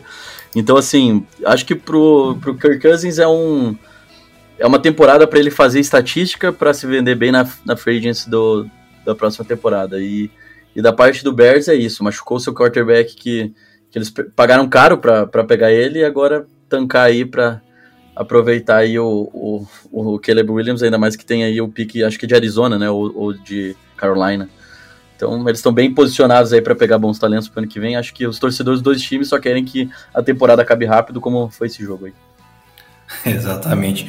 E agora vamos à primeira surpresa né, da, do domingo, que foi a derrota do San Francisco 49ers para o Cleveland Browns em Cleveland. Né? 19 a 17 o placar. Um jogo em que a gente viu a primeira derrota de Brock Purdy em temporada regular, lançando uma interceptação, é, num clima que não estava dos melhores, estava chovendo, aquele clima feio de Cleveland que às vezes acontece já chegando na metade de outubro, indo para o final do ano, onde começa a fazer bastante frio naquela região ali do norte dos Estados Unidos, né? tem muito vento também ali do tem um lago ali em cima que eu esqueci o nome, não sei se é o Lago Ohio, enfim, é, acaba causando esse, esses contratempos ali com chuva, neve, e o 49ers foi ali segurado pelo Cleveland Browns, teve chance de ganhar no field goal, onde o kicker lá, o Jake Moody, perdeu, muita gente zoou, né? Esse é o preço que se paga por escolher um kicker tão alto no draft. Quem sabe ano que vem eles pegam na segunda rodada, né? Em vez da terceira. É, para melhorar, né? Uma hora vai ter que dar certo. Mas é um jogo em que o Fluminense sofreu porque perdeu no começo da partida é, Debo Samuel e Christian McCaffrey machucados, né? Então não jogaram a partida ali mais ou menos no segundo período. Então aí ficou muito difícil no ataque, que é muito poderoso. E a defesa do Browns, você vai falar melhor aí, você até deu um spoiler, né, Léo? A defesa do Browns é uma defesa muito, muito sólida, né? Muito forte aí com bons nomes, principalmente na, na DL, conseguiu segurar esse, esse 49 e se manter na briga da, da AFC Norte ali, né? Tá com um joguinho atrás do Baltimore que tá na liderança dessa divisão. É, a defesa do Browns hoje, em, na maior parte das, das, das dinâmicas, né, da, dos, dos eixos que a gente analisar, é a defesa que é, tá se saindo melhor na NFL. Ele tem um segundo tiro ali com Cowboys, Saints, 49ers, a própria do Ravens está aparecendo ali por causa dos confrontos que teve, mas a do Browns está bem descolada ali como é, uma defesa muito boa, né? E eu acho que eu, eu tô vendo muitas análises por aí da galera falando sobre o fracasso de São Francisco, mas eu acho que tem muito do mérito da defesa do Browns e do plano é, ofensivo que eles criaram para esse jogo, sabendo do tamanho do adversário, sabendo da forma como eles deveriam jogar, estando sem o seu quarterback principal. Então acho que é, foi um trabalho muito foi um, um trabalho muito competente da, por parte da comissão técnica do Browns que soube usar todos os fatores possíveis é, a seu favor, né? Eu acho que eu sou agora trazendo um pouco da minha personalidade, né? Você é o odiador de Lamar Jackson e de Dino Smith, o Bado odeia o Pete Carroll, eu sou um odiador de Kyle Shanahan. Né, eu acho que ele tem muitos, muitos méritos, é um cara talentosíssimo, mas eu acho ele um péssimo head coach. E, e é isso que acontece quando você força o seu principal jogador que você vendeu o seu futuro. Então, o Christian McCaffrey é um jogador muito bom. Ele é um jogador que vai fazer pontos em todos os drives que você colocar ele em campo. Mas você precisa lembrar que a temporada tem 17 jogos de temporada regular mais playoffs. Então não adianta em garbage time contra times ruins você ficar dando carregada para o seu, sua, seu running back estrela se o seu jogo depende essencialmente dele ser essa peça versátil que consegue correr e receber. Então, assim, estamos na semana 6. O, o, o, McCaffrey é um jogador que já teve muitos problemas de lesão no passado, desde a época de Carolina Panthers. E, claro, é, a lesão que ele sofreu não é muito grave, ele pode até eventualmente jogar o Monday Night, mas é muito preocupante para o torcedor de São Francisco o quão irresponsável está sendo a comissão técnica com forçar o CMC em partidas que não precisava. Nesse jogo contra Cleveland, precisou ele não estava disponível. No jogo, se eu não me engano, contra o eu acho que é contra Nova York. Não, eu não lembro agora qual que é o jogo.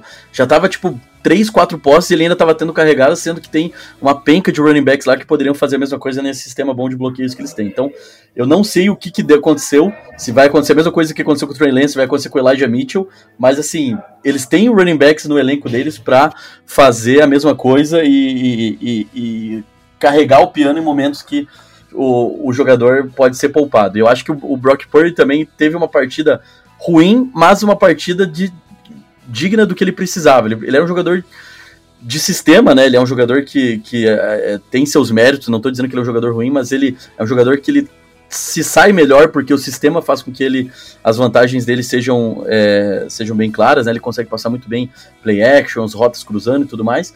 E ele, apesar de ser um jogador de sistema que não é um demérito, ele fez o trabalho dele. Um jogo difícil, um jogo ruim, um jogo que a arbitragem errou bastante. Ele conseguiu posicionar o seu kicker no momento final para fazer o field goal da vitória e a equipe sair de lá com uma vitória suja de 20 a 19, mas o, o time não conseguiu completar. Então acho que é, tem um filme que eu gosto muito de futebol americano que é aquele Any Given Sunday, sabe? É, um domingo qualquer. E... É o melhor, era o melhor. E, e, é o que o Alpatino fala naquele, naquele filme, cara. Num domingo qualquer, tudo pode acontecer. O time que é o mais favorito pode perder e o time que é, é o pior de todos pode ganhar. Então acho que pro, pro Fernandes foi meio que isso, assim, sabe? E até acho que é uma coisa positiva o time perder para um time, né? Eu que sou torcedor de Seattle, odeio falar isso, mas assim, de, dos males o menor, perderam para menor para a melhor defesa da NFL fora de casa, um time que não é nem da conferência, então não vai impactar tanto na disputa pelo seed 1, numa rodada que o Philadelphia, que era o time invicto, também perdeu. Então, meio que sai essa pressão ali de tipo, ah, estamos invictos, estamos invictos. Tipo, já perdemos, já aprendemos a nossa lição, e é sempre melhor você perder no começo da temporada aprender rápido do que você deixar para perder num jogo importante e daí perder a temporada lá na frente. Então acho que é, o, o, a forma de finalizar isso daí é o Debo Samuel machucado, o Brandon Ayuk vai ter que jogar mais do que ele jogou, limpar esses drops. A comissão técnica vai ter que poupar o CMC para ele durar até um jogo de playoff, eventualmente em Filadélfia. E o Brock Purdy é, é isso mesmo aí o que ele mostrou. Ele é um cara que vai jogar bem em jogos que o jogo que, que estão a favor dele e talvez não jogue tão bem em jogos que sejam mais difíceis. Ele não vai ser aquele playmaker que vai carregar o time nas costas, como o Josh Allen, o Patrick Mahomes e outros é, jogadores do tipo fazem. É, sobre o CMC, eu tenho ele no Fantasy, dependo muito dele, então espero que o Fortnite saiba dosar ele até o final do ano, porque senão eu também não vou ter chance. É, Houston Texans recebendo agora o New Orleans Saints, 20 a 13, vitória do Texans um Saints, é, e saiu né, a primeira interceptação de CJ Stroud, né?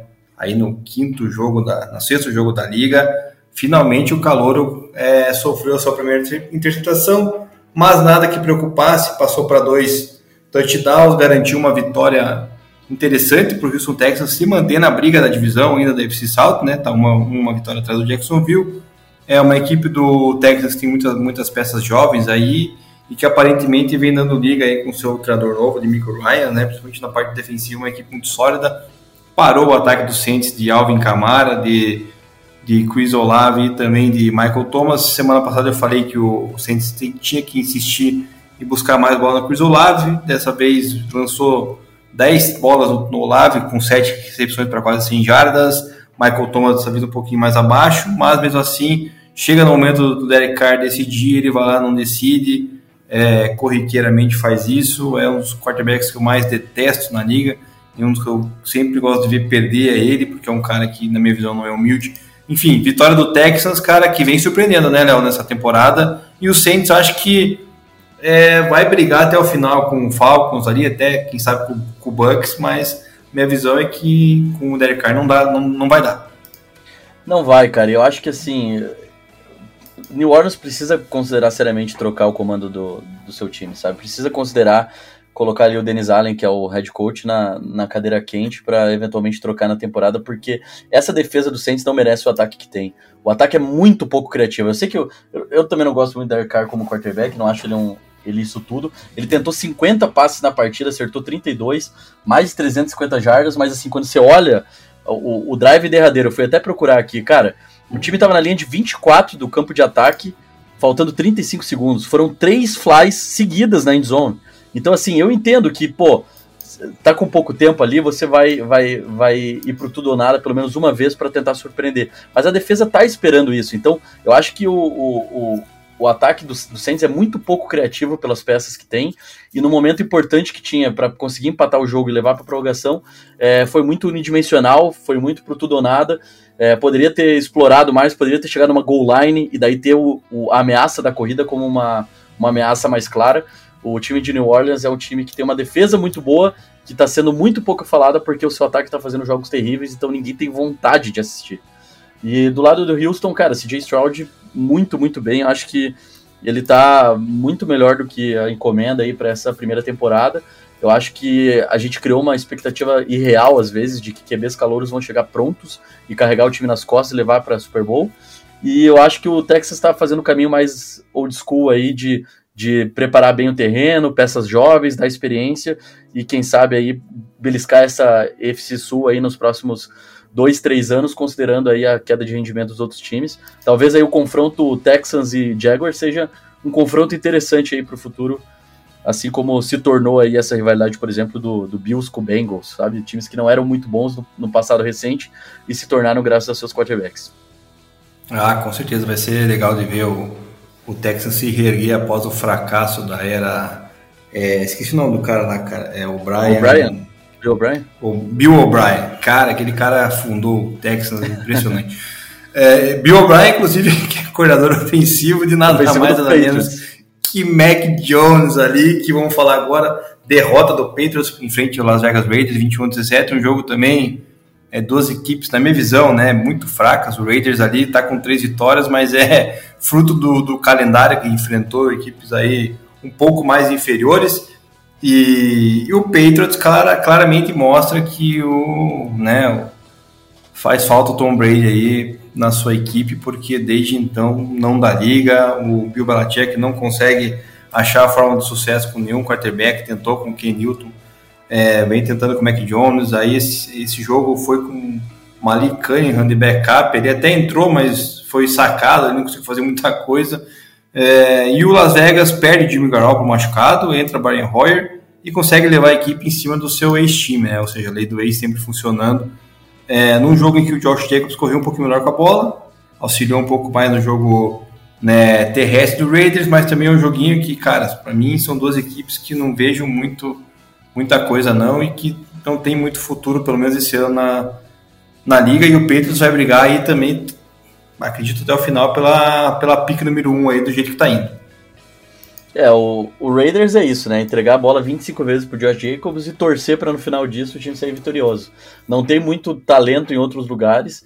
É, o Davante Adams é muito bom, mas não tem nenhum quarterback à altura dele. Eu sei que ele, ele já rendeu com quarterbacks piores, mas assim, é um desperdício um jogador tão, tão talentoso se afundar aí nesse buraco que virou Las Vegas. E o Garoppolo saiu machucado, saiu até de ambulância, uma, toda uma, uma questão ali. Se for o Brian Hoyer, o quarterback agora para os próximos jogos, pode ver se Las Vegas se descolando bastante ali, ficando bem para fora da briga dos playoffs. E agora, o time do Patriots, cara, é terrível, assim, é terrível, terrível, terrível. Eu acho que a gente falou de algumas coisas aqui durante esse podcast, é, do Russell Wilson sem o Pete Carroll, do, dá pra, daria até para falar do Breeze, do Sean Payton sem o Breeze, e eu acho que o, o, o Belichick sem o, sem o Tom Brady tá, tá sendo esse desastre aí. Eu acho que do jeito que ele é, talvez ele esteja considerando aposentar, porque não tá mais valendo a pena, ele tá só se incomodando e não tá rendendo. É, a melhor estatística que eu vi essa semana foi que no mês de outubro, o Derrick Henry, o running back do Titans, tem mais passes para TD do que o Mac Jones. Então, assim, esse ataque do, do Bill O'Brien é terrível, esse Patriots é, é fedido de ruim, e hoje é a pior, pior ataque da NFL, não dá, não tem nenhuma nenhuma emoção aí pro torcedor, não, tem, não dá nenhuma vontade de assistir o jogo deles. E talvez eles estejam pagando aí o pacto que eles fizeram para conseguir tantos anos de sucesso com o Tom Brady.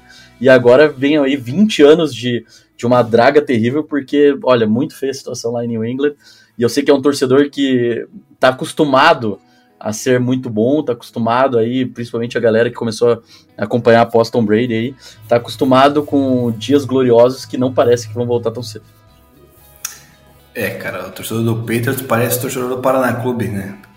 Teve no início de carreira muitos títulos até estaduais relevantes, depois nunca mais ganhou nada e agora é, literalmente sumiu do mapa. É, sei bem como é isso, mas o. Vamos lá, o Bill O'Brien agora levando a maldição pro, juntamente pro Patriots, então a coisa se ele não sair de lá também vai ser complicado. Detroit Lions foi até Tampa Bay e venceu o Buccaneers por 20 a 6, um jogo na minha visão muito esperado. Detroit Lions com um ataque poderosíssimo, cara, impressionante como o ataque do, do Lions vem desde o ano passado em alta. Jared Goff não comete erros, cara, é um quarterback que eu já começo a, a questionar se ele é realmente muito bom ou se ele é bom só porque ele se encaixa no sistema, cara. Porque o cara não falha quando precisa dele. É jogo perfeito, sem interceptações, conectando com a Amon Hassan Brown aí para 124 jardas e um touchdown, conecta também com, com seus wide receivers 2, 3, o jogo corrido muito bem implementado. É, é uma equipe que dá gosto de ver, que é uma equipe que sofreu muito aí, né, no, nos últimos anos e agora vem com uma equipe muito interessante, defensivamente também, tem a liderança ali do Alex Zanzalone, também do Jack Campbell, que foi calor aí, draftado esse ano. Então eu acho que o Lions é uma equipe candidatíssima aí a brigar por um, até possível um título de, de, de NFC e beliscar um, um, Super Bowl ali juntamente com 49ers e Eagles. É a minha, minha visão no momento. E o Tampa Bay é mais do mesmo, né, cara? Baker Mayfield agora voltando a ser Baker Mayfield, lançando muita situação jogo terrestre muito ruim. O Rashad White é um dos piores running backs na minha visão. Não consegue produzir e desse jeito não vai. Né? Não tem Chris Godwin, Mike Evans que faça milagre lá. Eu acho que o Tampa Bay já começa também a, a ficar aí para trás dessa briga da sua divisão. É, um jogo que as defesas foram muito bem, né? Eu acho que a defesa de Tampa Bay ela é, ela é bem sólida. É, principalmente front seven, mas não, tem assim, o Baker Mayfield vai ser um, um cara que no máximo vai brigar ali por um wild card se a NFC estiver fraca como ela tá, mas não acho que ele seja a solução para esse time de Tampa. É, e, e realmente não vejo aí grandes, grandes partidas aí na frente para Tampa Bay. Era uma partida que eu, eu tava bem ansioso porque eu queria ver o quão de verdade era esse Detroit Lions e realmente é o time que eu tava imaginando que era. Eu era um cara que quando o Jared Goff tava no, no Los Angeles Rams, eu odiava ele, eu achava ele um quarterback horrível, fruto do sistema do McAvey. E agora eu acho ele um quarterback bom. Parece que eu tô conhecendo um outro jogador, parece que é uma outra pessoa, sabe? É, ele tá jogando muito diferente, ele tá conseguindo antecipar passes com confiança. É, quando vem a pressão, ele tá conseguindo se manter calmo e, e, evitar grandes, grandes erros, né? E eu acho assim uma pena pro Amon, St. Brown que o Tark Hill tá jogando tão bem, porque senão a gente estaria falando dele sendo um dos melhores é, recebedores aí da NFL, talvez o melhor. Mas o, o Hill tá, tá, realmente se destacando muito, ainda mais com a lesão do, do, do Justin Jefferson. Aí o St. Brown tá, tá fazendo uma, a grande temporada que se esperava de um recebedor da NFC Norte. É, eu queria destacar aí, né, é, o trabalho do Dan Campbell. Acho que ele é o treinador que eu gostaria que o Seahawks tivesse depois que o Pete Carroll se aposentasse. Ele é tudo que você espera de um treinador, um cara que consegue armar um jogo, um plano de jogo inteligente, tem agressividade nas decisões nos momentos certos e que joga, parece que o time inteiro joga com o coração. E por isso esse Detroit Lions, que sempre foi uma franquia que eu nunca dei muita bola, é, tem muito minha simpatia. A vitória que o Seahawks teve em Detroit, que foi a única derrota do Detroit até agora, é uma, uma vitória que para mim eu valorizo muito, porque eu sei o quão de verdade é esse time. Então eu fico muito feliz do Seahawks ter a capacidade de ter vencido. E eu acho que esse time aí, junto com o Seattle, na minha visão, é, é o time que tá nesse Tier 2 aí da NFC para nos playoffs tirar o favoritismo do Philadelphia e do São Francisco. Então, é, acho que nada que vem da NFC Sul vai, vai chegar perto de, de assustar, mas Detroit, até um pouco com a vantagem, apesar do confronto direto, hoje seria essa terceira força da NFC mesmo. Detroit Lions perdeu para o Seahawks em casa pelo segundo ano seguido. Isso aí, olha, é uma freguesia que nem não, ninguém consegue explicar, né? E num tiroteio, né? Os dois jogos com mais aí de 70 é, pontos. Exatamente. Não, mentira, um teve 68, o outro mais de 70. Então, não dá para entender como é que o Lions perdeu, mas vamos lá. Agora os rivais aí do Seattle Seahawks divisão, Arizona Cardinals foi visitar o Los Angeles Rams, 26 a 9 pro Los Angeles. Vitória esperada, Matt Stafford conectando com o Cooper Cup. Parece que essa, essa dupla aí é, é imbatível, né? Quando, quando conecta. E o Cardinals aparentemente lembrou, né? Que temos que tancar, né? E, e começou agora a jogar mal. O Joshua Dobbs também começou a mostrar ser o Joshua Dobbs da época lá do, do Steelers, muito ruim. E não tem muito o que falar dessa partida, né? Vitória tranquila do Rams. Rams ali só para se manter no páreo para uma possível briga de wild card junto com o Seattle ali, mas muito longe ainda do, do 49ers e o Cardinals ali vai ser uma das quatro, cinco piores equipes da liga. É, o jogo começou 9 a 3 pro Cardinals, eu até achei que um crime ia ser cometido ali, mas é, o Joshua esqueceram de combinar com o Joshua Dobbs, né? Ele, ele realmente não não foi muito bem ali na partida. É, dá para ver que, como ele sabe que ele não é a resposta para Arizona, ele tá jogando pela carreira dele, não pelo time. Então, era pelo menos legal de ver que ele até o final se esforça bastante para fazer acontecer, tenta, estende a jogada, luta, briga, mas esse time aí do Cardinals realmente está no modo tank, não tem, acho que tirando aí o, acho que é o rookie, né, Michael Wilson aí que está jogando bem, não tem muitos grandes pontos positivos aí desse time é, de Arizona. E o Los Angeles Rams aí sempre tendo o Aaron Donald e o Sean McVay vai ser um time competente para ganhar jogos fáceis e eu acho assim que vai, vai ser um time que vai incomodar mais do que tem talento para isso, sabe? Eu não gosto do McVay como pessoa, mas admiro ele muito como treinador e acho que é, ele, ele vai conseguir fazer esse Los Angeles Rams talvez beliscar uma sétima vaga de playoffs, principalmente se a NFC Sul se manter nivelada por baixo como tá, como tá se mostrando. Então acho que pode eventualmente uma sétima vaga de playoffs ficar ali entre o Rams, entre o Commanders, dependendo aí muito dos confrontos internos dentro da conferência. E, e o, o, o Matthew Stafford é um QB muito bom, cara. É, é, é absurdo. Assim, é um cara que perdeu muito na, na vida dele lá jogando no, no, no Lions, mas é um cara que, pro nível da NFL, é difícil ganhar nessa liga, é difícil ser um quarterback consistente por tanto tempo. E ele consegue, tendo recebedores inteligentes, mesmo faltando talento ali, eles conseguem fazer um bom caldo. É verdade. E não temos mais invicto na NFL. O Philadelphia Eagles foi visitar o Jets e perdeu de forma impressionante com o Jalen Hurts lançando três interceptações, uma partida muito abaixo do Jalen Hurts. É, todo mundo esperava um passeio do Eagles, né? Mas a gente está vendo que o Eagles ultimamente está tendo muito, muitas dificuldades aí no seu, nas suas vitórias. E dessa vez pegou um Jets empolgado por jogos bons ali, né? Vitória sobre o Broncos semana passada, teve um jogo bom contra o Chiefs e Zach Wilson aparentemente ganhando ali a moral do time dessa vez sem cometer erros, sem cometer nenhum tipo de turnover, consegue ser consistente. E o ataque do, do Eagles não produziu uma defesa muito forte, que é a do Jets. Vitória do Jets no finalzinho, 3-3. Só não vai brigar pelo, pelos playoffs, acho, porque temos o Miami na frente, temos o, o Bills né, na frente também do, do, desse Jets e mais algumas outras equipes, outras divisões que não vão deixar o Jets brigar. Mas surpreendente, né, essa, essa derrota do Eagles, né, Léo? muito surpreendente. Assim, aconteceu uma coisa que a gente não costumou ver, a gente até desacostumou a ver na temporada passada, que é o Jalen Hurts fazendo grandes cagadas, assim, fazendo grande, cometendo grandes erros. Ele era um cara que no começo da carreira dele teve problemas com turnover, mas a temporada passada ele conseguiu limpar isso e o time estava muito, muito forte.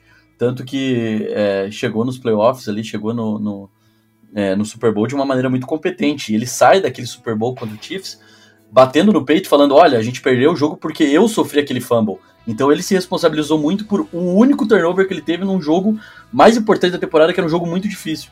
E daí pega um time do Jets, que teoricamente é um jogo fácil, ele lança três interceptações, uma delas no momento que o time só precisava correr com a bola, gastar o relógio, porque o Zach Wilson não seria capaz de fazer a campanha que, que ele fez para o touchdown. Então eu acho que ficou muito abaixo aí é, o desempenho do Jalen Hurts. O, a comissão técnica também do Philadelphia de ter chamado aquela jogada de passe foi uma decisão terrível. O Siriani precisa rever aí é, urgentemente seus conceitos de agressividade aí para para finalizar os jogos. O jogo não estava fácil, a defesa do, do Jets estava fechando bem o jogo terrestre. O, o Daniel Swift teve 10 corridas para 18 jardas. Então acho que faltou um pouco mais de inteligência ali, de entender que era um jogo, uma vitória suja. Eles, eles faltou entender que era uma vitória suja e eles acabaram saindo de lá com uma derrota terrível, assim. E, e, New York, assim, eu, eu concordo com você que New York não vai brigar com os playoffs, mas também falta combinar com eles lá. Porque eles estão fazendo jogos difíceis, eles estão fazendo. Eles estão sendo um bom, bons adversários, quase ganharam do Chiefs. É, tiveram aí vitórias é, importantes. E, o, e, também esquecendo de avisar para o Aaron Rodgers que o tempo de, de, de recuperação aí para uma cirurgia de Aquiles não é seis semanas, né? Porque o cara já estava em pé, lançando bola tudo mais. Então, assim, eles estão acreditando. Eu acho que eu, me fugiu o nome do head coach deles. É o que veio do Fortnite. Robert Saleh. Robert Saleh, é isso. Ele, para mim, é o, é o Dan Campbell da EFC. E ele tá acreditando, tá colocando o coração e tá querendo levar esse time longe ainda nessa temporada. Então, juntou com a maluquice lá do, do Aaron Rodgers. Eu não sei, eu não, eu não, não vou. Eu, eu jamais apostaria meu dinheiro que o Jets vai para os playoffs, mas eu também não duvido do que eles estão fazendo. Eu duvido, Nathaniel Hackett daqui a pouco faz a sua mágica lá e vai fazer besteira com, o ataque do, do Jets. Buffalo Bills recebendo o New York Giants no Sunday Night Football, um joguinho que foi ruim que dói, né? Foi um jogo abaixo do, do esperado de Josh Allen, do ataque do Bills, especialmente, pegando um Giants aí também, vindo de uma campanha que estava 1-4 no momento, agora é 1-5 com essa derrota, mas que mostra sinais de que Tyler Taylor jogou um pouco melhor que o Daniel Jones e botaram a bola na mão do Saquon Barkley, correu quase 100 jardas para ver que o Saquon Barkley é o motor desse time, né? Então, se você quiser ganhar, o Giants vai ter que botar a mão do Bar Barkley, mas também tem seus erros, né? Teve aquela chamada ridícula no final do primeiro tempo ali que o Tyler Taylor entrega pro Barkley correr, cara, com sem tempo no relógio, 14 segundos. Cara, foi uma, uma atrapalhada, mostrando que o, o Giants ainda tá, tem que acertar muita coisa. E pro Bills uma vitória sofrida, suada no final, né? Foi buscar no último período a, a vitória, mas vitória muito importante para se manter na briga, pelo menos aí do, do seed número 2 ali na, na FC, que está disputada aí com Dolphins, Chiefs é, e também o Jaguars, né? Eu acho que o, o, o, grande motivo desse jogo ter ficado tão apertado é o trabalho do Brandon Ball em entender qual seria o game plan que vinha do Bills, né? Ele que passou muito tempo lá, ele foi o coordenador ofensivo que moldou aí o Josh Allen nesse quarterback competente que a gente tem hoje. Eu acho que ele conseguiu daí esquematizar defensivamente um bom, um bom esquema para minimizar os danos do Josh Allen e entender aí como que o, o a defesa do Bills ia se portar para também tirar o melhor aí do Tyler Taylor e do, e do Saquon Barkley. Mas assim, é, parece que ninguém quer ganhar a NFL esse ano, né? Ninguém quer ser o grande favorito, porque quando a gente achava que o, o Dolphins era o time imbatível, o Bills vai lá e ganha. Daí quando a gente pensou, pô, se o Bills ganha desse Dolphins, o Bills é o time imbatível. Daí vai lá e faz um jogo feio contra o Giants. Daí os dois que estavam invictos perderam para times que, porra, não tem talento, né? O Jets e o, e o Browns não tem talento, principalmente ofensivo, para fazer frente a esses times que são tão fortes como Eagles e, e, e São Francisco. Então, assim, é, esse jogo ele serve para voltar a nivelar todo mundo mais ou menos do mesmo bolo e mostrar que essa temporada está bem aberta. Um time como o Bills, que poderia ser muito favorito e, e abrir aí uma, uma, um favoritismo nessa partida, acabou se complicando. Então vai ser interessante aí ver o desenvolvimento de, dessa franquia é, para os próximos as próximas semanas, principalmente pelas peças defensivas que perdeu por causa de lesão, né? O, o Matt Milano está fazendo bastante falta nesse time. É, faz falta mesmo um dos grandes linebackers da NFL na atualidade. E fechando aqui, Léo, temos o Dallas Cowboys indo visitar o Los Angeles Chargers em Los Angeles. Vitória por 20 a 17. Num jogo ali também que começou a todo vapor, né? Com dois touchdowns ali no primeiro período, em menos de oito minutos de jogo. E dava a impressão que ia ser um tiroteio, mas não foi. As defesas foram se encaixando e daí no no final, o Chargers conseguiu perder né, pro, pro Cowboys. O Cowboys, que na minha visão, o Dak Prescott já não é mais o mesmo, apesar de ter lançado um TD corrido para outro, já é um cara que não vai levar o, o, o Cowboys à terra prometida, mesmo com a campanha 4-2 do momento. E o Justin Herbert, não sei não, hein, cara, começando a jogar mal. É, não sei se fruto do esquema aí do é, Brandon Staley, né, que tem às vezes agressividade em momentos que não deve lançando muito, muito a bola também, né? Não usando o seu running back Austin Eckler, quando usa a linha ofensiva daí não ajuda. Então acho que é, o Brandon Staley está começando a cair aí a, aquele estigma de que é um excelente head coach para um mediano para ruim, porque já está indo acho que pela quarta temporada o Chargers não consegue produzir, não consegue tirar aí vitórias importantes e talvez até fique fora de, de playoffs na atual situação que está se continuar jogando desse jeito. Cara, eu acho que assim, é, eu, não, eu não me identifico muito com o que eu vou falar porque eu fui torcedor do Seattle e Seattle é o oposto disso, mas deve ser muito ruim ser torcedor do Chargers porque é um time que tem talento há muitos anos e não consegue vencer sabe? Eu, eu, acho que é mais legal você torcer para um time que não tem talento e de vez em quando consegue vencer jogos emocionantes do que um time que tem muito talento e sempre perde jogos emocionantes, sabe? Deve ser muito. Bom, esse, esse time, se você olha no papel os talentos que tem, não é um time 2-3. E a partida de ontem foi muito, muito ruim é, por conta do Charles para demonstrar esses problemas aí. O Herbert, ele teve, nas três derrotas, ele teve a chance de vencer o jogo. Nas três derrotas, ele teve a bola no final do jogo para virar o jogo. Nas três derrotas. Não foi assim um, um, um blowout. Foi realmente momentos assim, os momentos clutch que a gente fala, né? Os momentos decisivos que o Justin Herbert não conseguiu executar. E eu acho que para tirar essa pressão dele, o Brandon Staley precisaria gerir um jogo de uma forma melhor. Essa agressividade dele tá custando um preço alto, e eu acho que numa partida contra uma defesa forte, como era do Cowboys ontem, faltou usar mais o Austin Eckler como recebedor, faltou mais levar os, os, a secundária para o fundo do campo com as rotas e, e, aproveitar o pass rush agressivo do, de Dallas para ganhar essa linha intermediária ali com um passe curto para o Austin Eckler. Então, ontem na jogada da interceptação final ali no, no, no, final do jogo, o Austin Eckler inclusive estava livre, não precisava ter forçado a bola fundo, eu sei que veio pressão, mas faltou isso, faltou essa, essa, essa inteligência.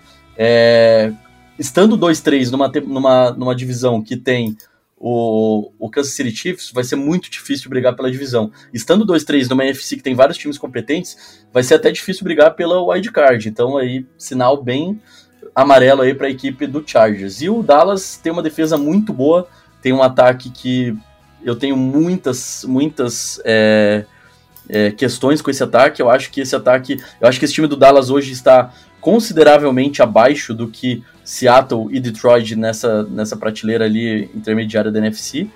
E, e com certeza vai jogar o jogo de playoff fora de casa, porque dificilmente vai, vai ganhar divisão, né? Pode ser que faça jogos difíceis contra o Philadelphia, mas assim, se Dallas tiver que viajar nos playoffs, eu, eu prevejo aí o time sendo eliminado já no wild card e uma temporada muito frustrante para um time que tem uma, uma defesa tão, tão é, talentosa. Clássico de, né, do, de Cowboys perdendo a primeira rodada aí de, de playoffs. Fechamos aqui então os comentários sobre a semana número 6 e vamos agora, Léo, para os pitacos aqui da semana número 7. É, começando pelo Thursday Night Football. Jacksonville Jaguars indo visitar o New Orleans Saints. A minha visão e também a do Bado é que o Jacksonville Jaguars vence a partida, Léo, e na tua. Também acho, jogo apertado, mas o ataque do Saints não é capaz de, de vencer essa partida, não. E o Jaguars na alta. Domingo, chegando no primeiro horário, das duas horas da tarde de Brasília, Las Vegas Raiders indo visitar o Chicago Bears. O Bado foi de Raiders. De quem que você vai, Léo? Porque eu tô, tô na dúvida. Pô, eu tô bastante na dúvida, mas eu acho que eu vou de. Ah, vou de Raiders também. Eu acho que ainda mais se for o Brian Hoyer. Eu acho que quarterback reserva quando ele entra, ele entra querendo provar. Não que o Hoyer ainda queira muita coisa com a carreira dele, né? Que é só ganhar o garantido dele. Mas eu acho que esse time do Bears é muito ruim. Eles não vão colocar em risco aí a, a, o projeto de tanking dessa temporada. Ainda mais se o Justin Fields não jogar. É, tem essa dúvida do Justin Fields, isso que me preocupa, isso, mas daí também Brian Hoyer é Cara, duelo difícil, mas eu vou de Raiders, cara, porque eu não quero arriscar perder pro Bado nessa, porque se Justin Fields não jogar, acho que dá, dá zica. É, Cleveland Browns indo visitar o Indianapolis Colts. É, o Bado foi de Colts, cara. Audacioso. Garden Minshew no comando. Eu vou de Browns, cara. Dessa eu vou de Browns.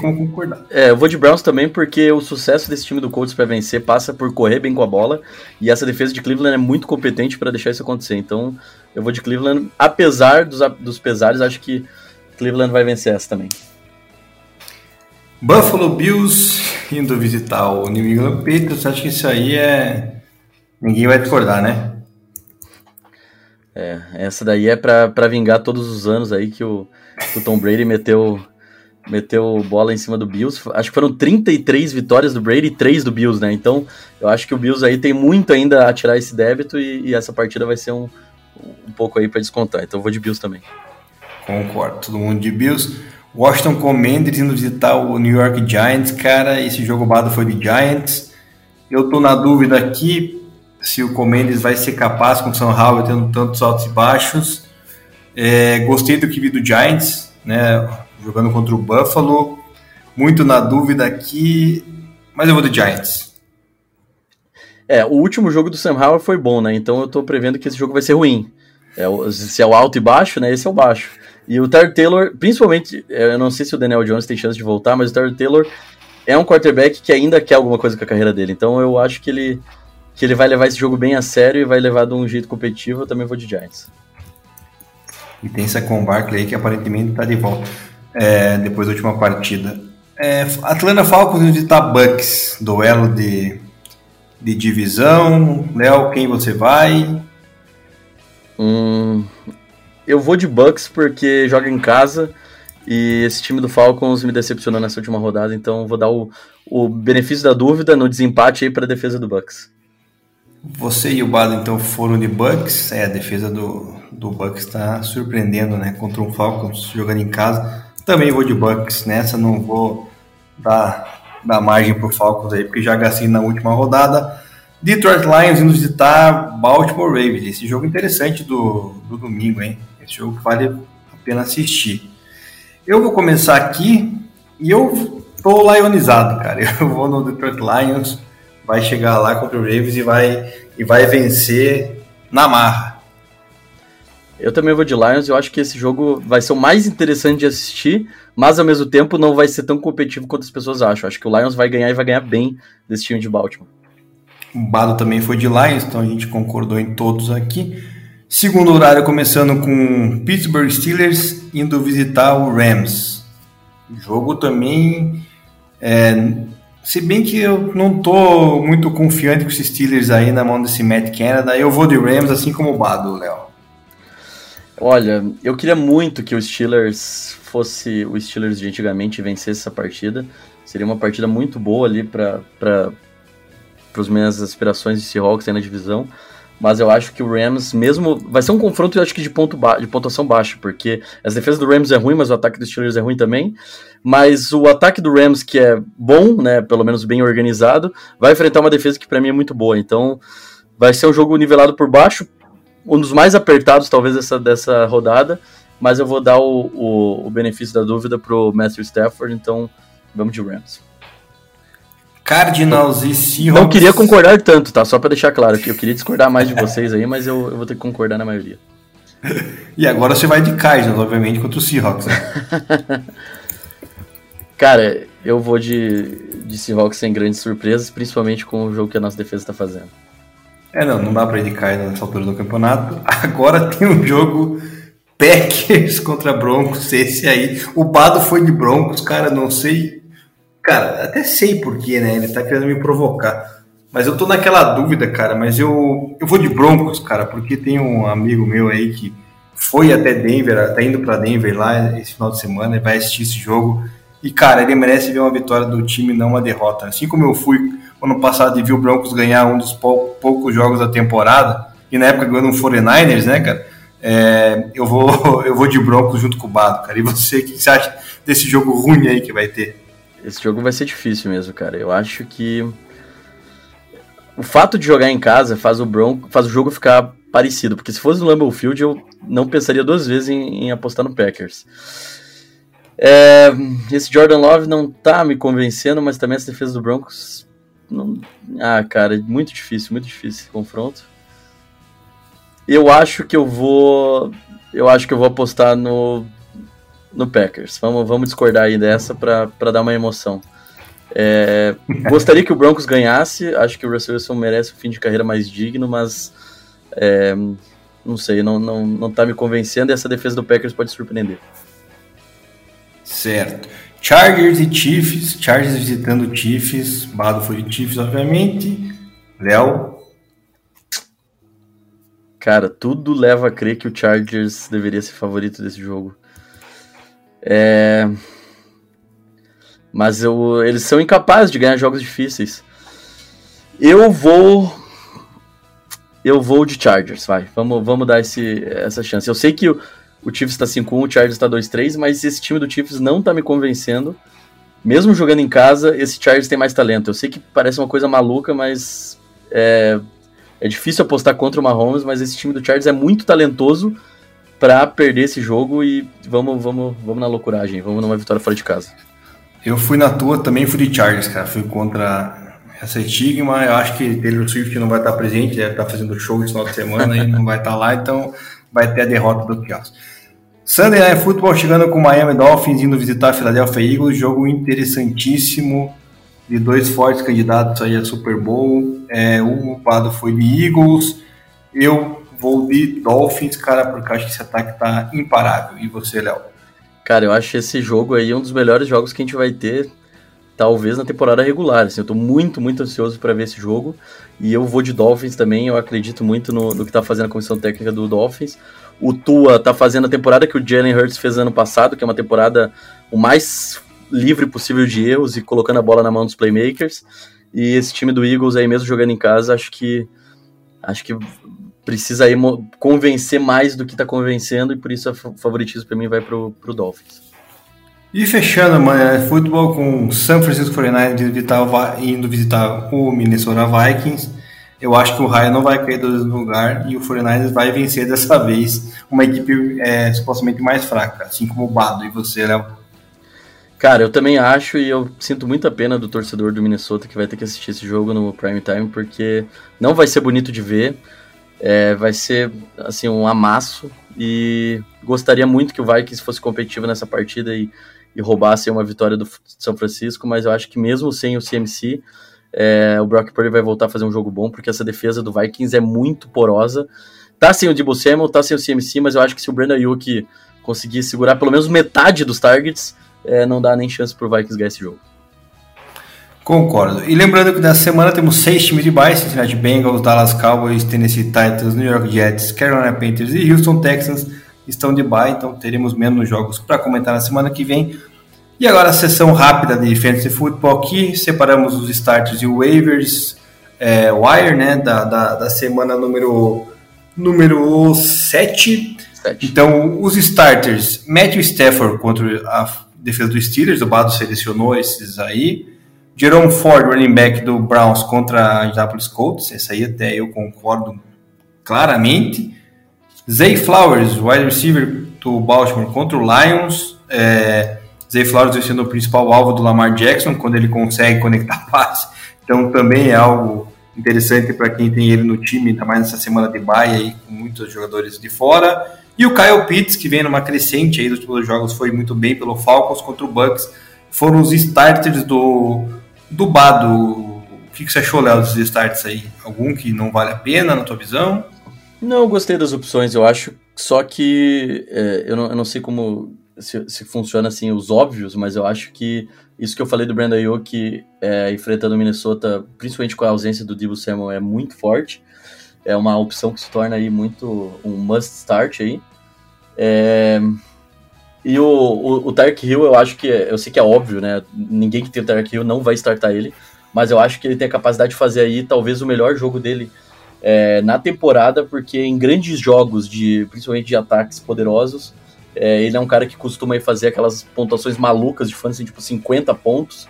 Então pode ser um grande jogo pro Tark Hill, num jogo que provavelmente vai ficar posse a posse, aí, TD a TD, o, a partida inteira. E da minha waiver list aqui, nós separamos o Jordan Mason, running back do 49ers contra o Vikings, né, caso o CMC não jogue. O Zach Evans, é, running back contra o Steelers, né, running back do Los Angeles Rams aí, que veio muito bem aí na, dividindo com o Kyron Williams. Craig Reynolds, que é o running back da equipe do ah, caramba, contra quem que é o. Enfrenta o Ravens, agora esqueci o running back, pega o. Ravens? O running back é do Lions, né? O que tá é revezando agora na ausência do Jamir Gibbs, que tá revezando com o Montgomery, Craig Reynolds muito bem, vale a aposta também para quem não tem running back. E separei dois jogadores aí de passe, John Smith, né? Tyrande também da equipe do Falcons contra o Bucks, está sendo bem acionado pelo Desmond Reader, assim como Kyle Pitts. E o Andy Robinson, wide receiver da equipe do Giants, foi muito bem na partida contra o Bills. Acho que, pelo menos com o Tyler Taylor, pode ser um alvo interessante. Então, essas foram as minhas opções aí para jogadores que não devem estar em nenhum time, nenhuma liga. Quem quiser pegar essa semana, aproveita as dicas e tenta ver se consegue reabilitar e ou consegue se firmar cada vez mais no seu, no seu fantasy. Léo, acho que é isso, cara. Nosso episódio 128, 128 chegando ao final. Queria agradecer mais uma vez a tua participação, a tua disponibilidade. É prazer conversar contigo aí. A gente esteve junto sábado falando de croco e agora falando de NFL. Então, casa está sempre aberta. Quando quiser participar, manda um alô aí. A gente vai se programando para sempre falar de futebol americano, falar de NFL e de, tudo que, que, envolve aí é, esse esporte maravilhoso. E o flag football aí, a gente vai falar muito mais do futuro. Com certeza vamos trazer você aí para falar um pouco mais desse esporte, explicar para a galera. Léo, obrigado e seja sempre bem-vindo. Valeu aí, Dema, valeu pelo convite, né, de, de estar aqui nessa honra de não substituir o Bado, porque ele é insubstituível, mas contribuir aí com o episódio quando ele está impossibilitado de participar. Eu, eu, gosto muito de falar de NFL, como vocês perceberam, eu falo muito. Então, perdão aí a galera que me ouviu por tanto tempo.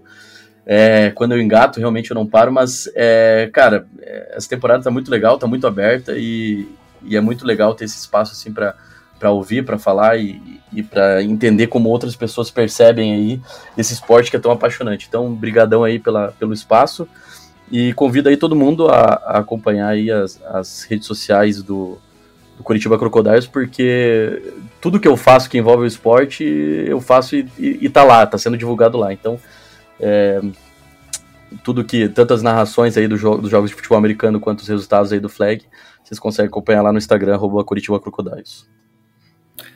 É isso aí, vou postar lá o arroba do Léo, arroba do Crocodiles, todo mundo. Sigam lá, compartilhem e ajudem a apoiar o esporte. Valeu, galera, que ficou até o final. Bom dia, boa tarde, boa noite e até a próxima semana com muita NFL. Um grande abraço.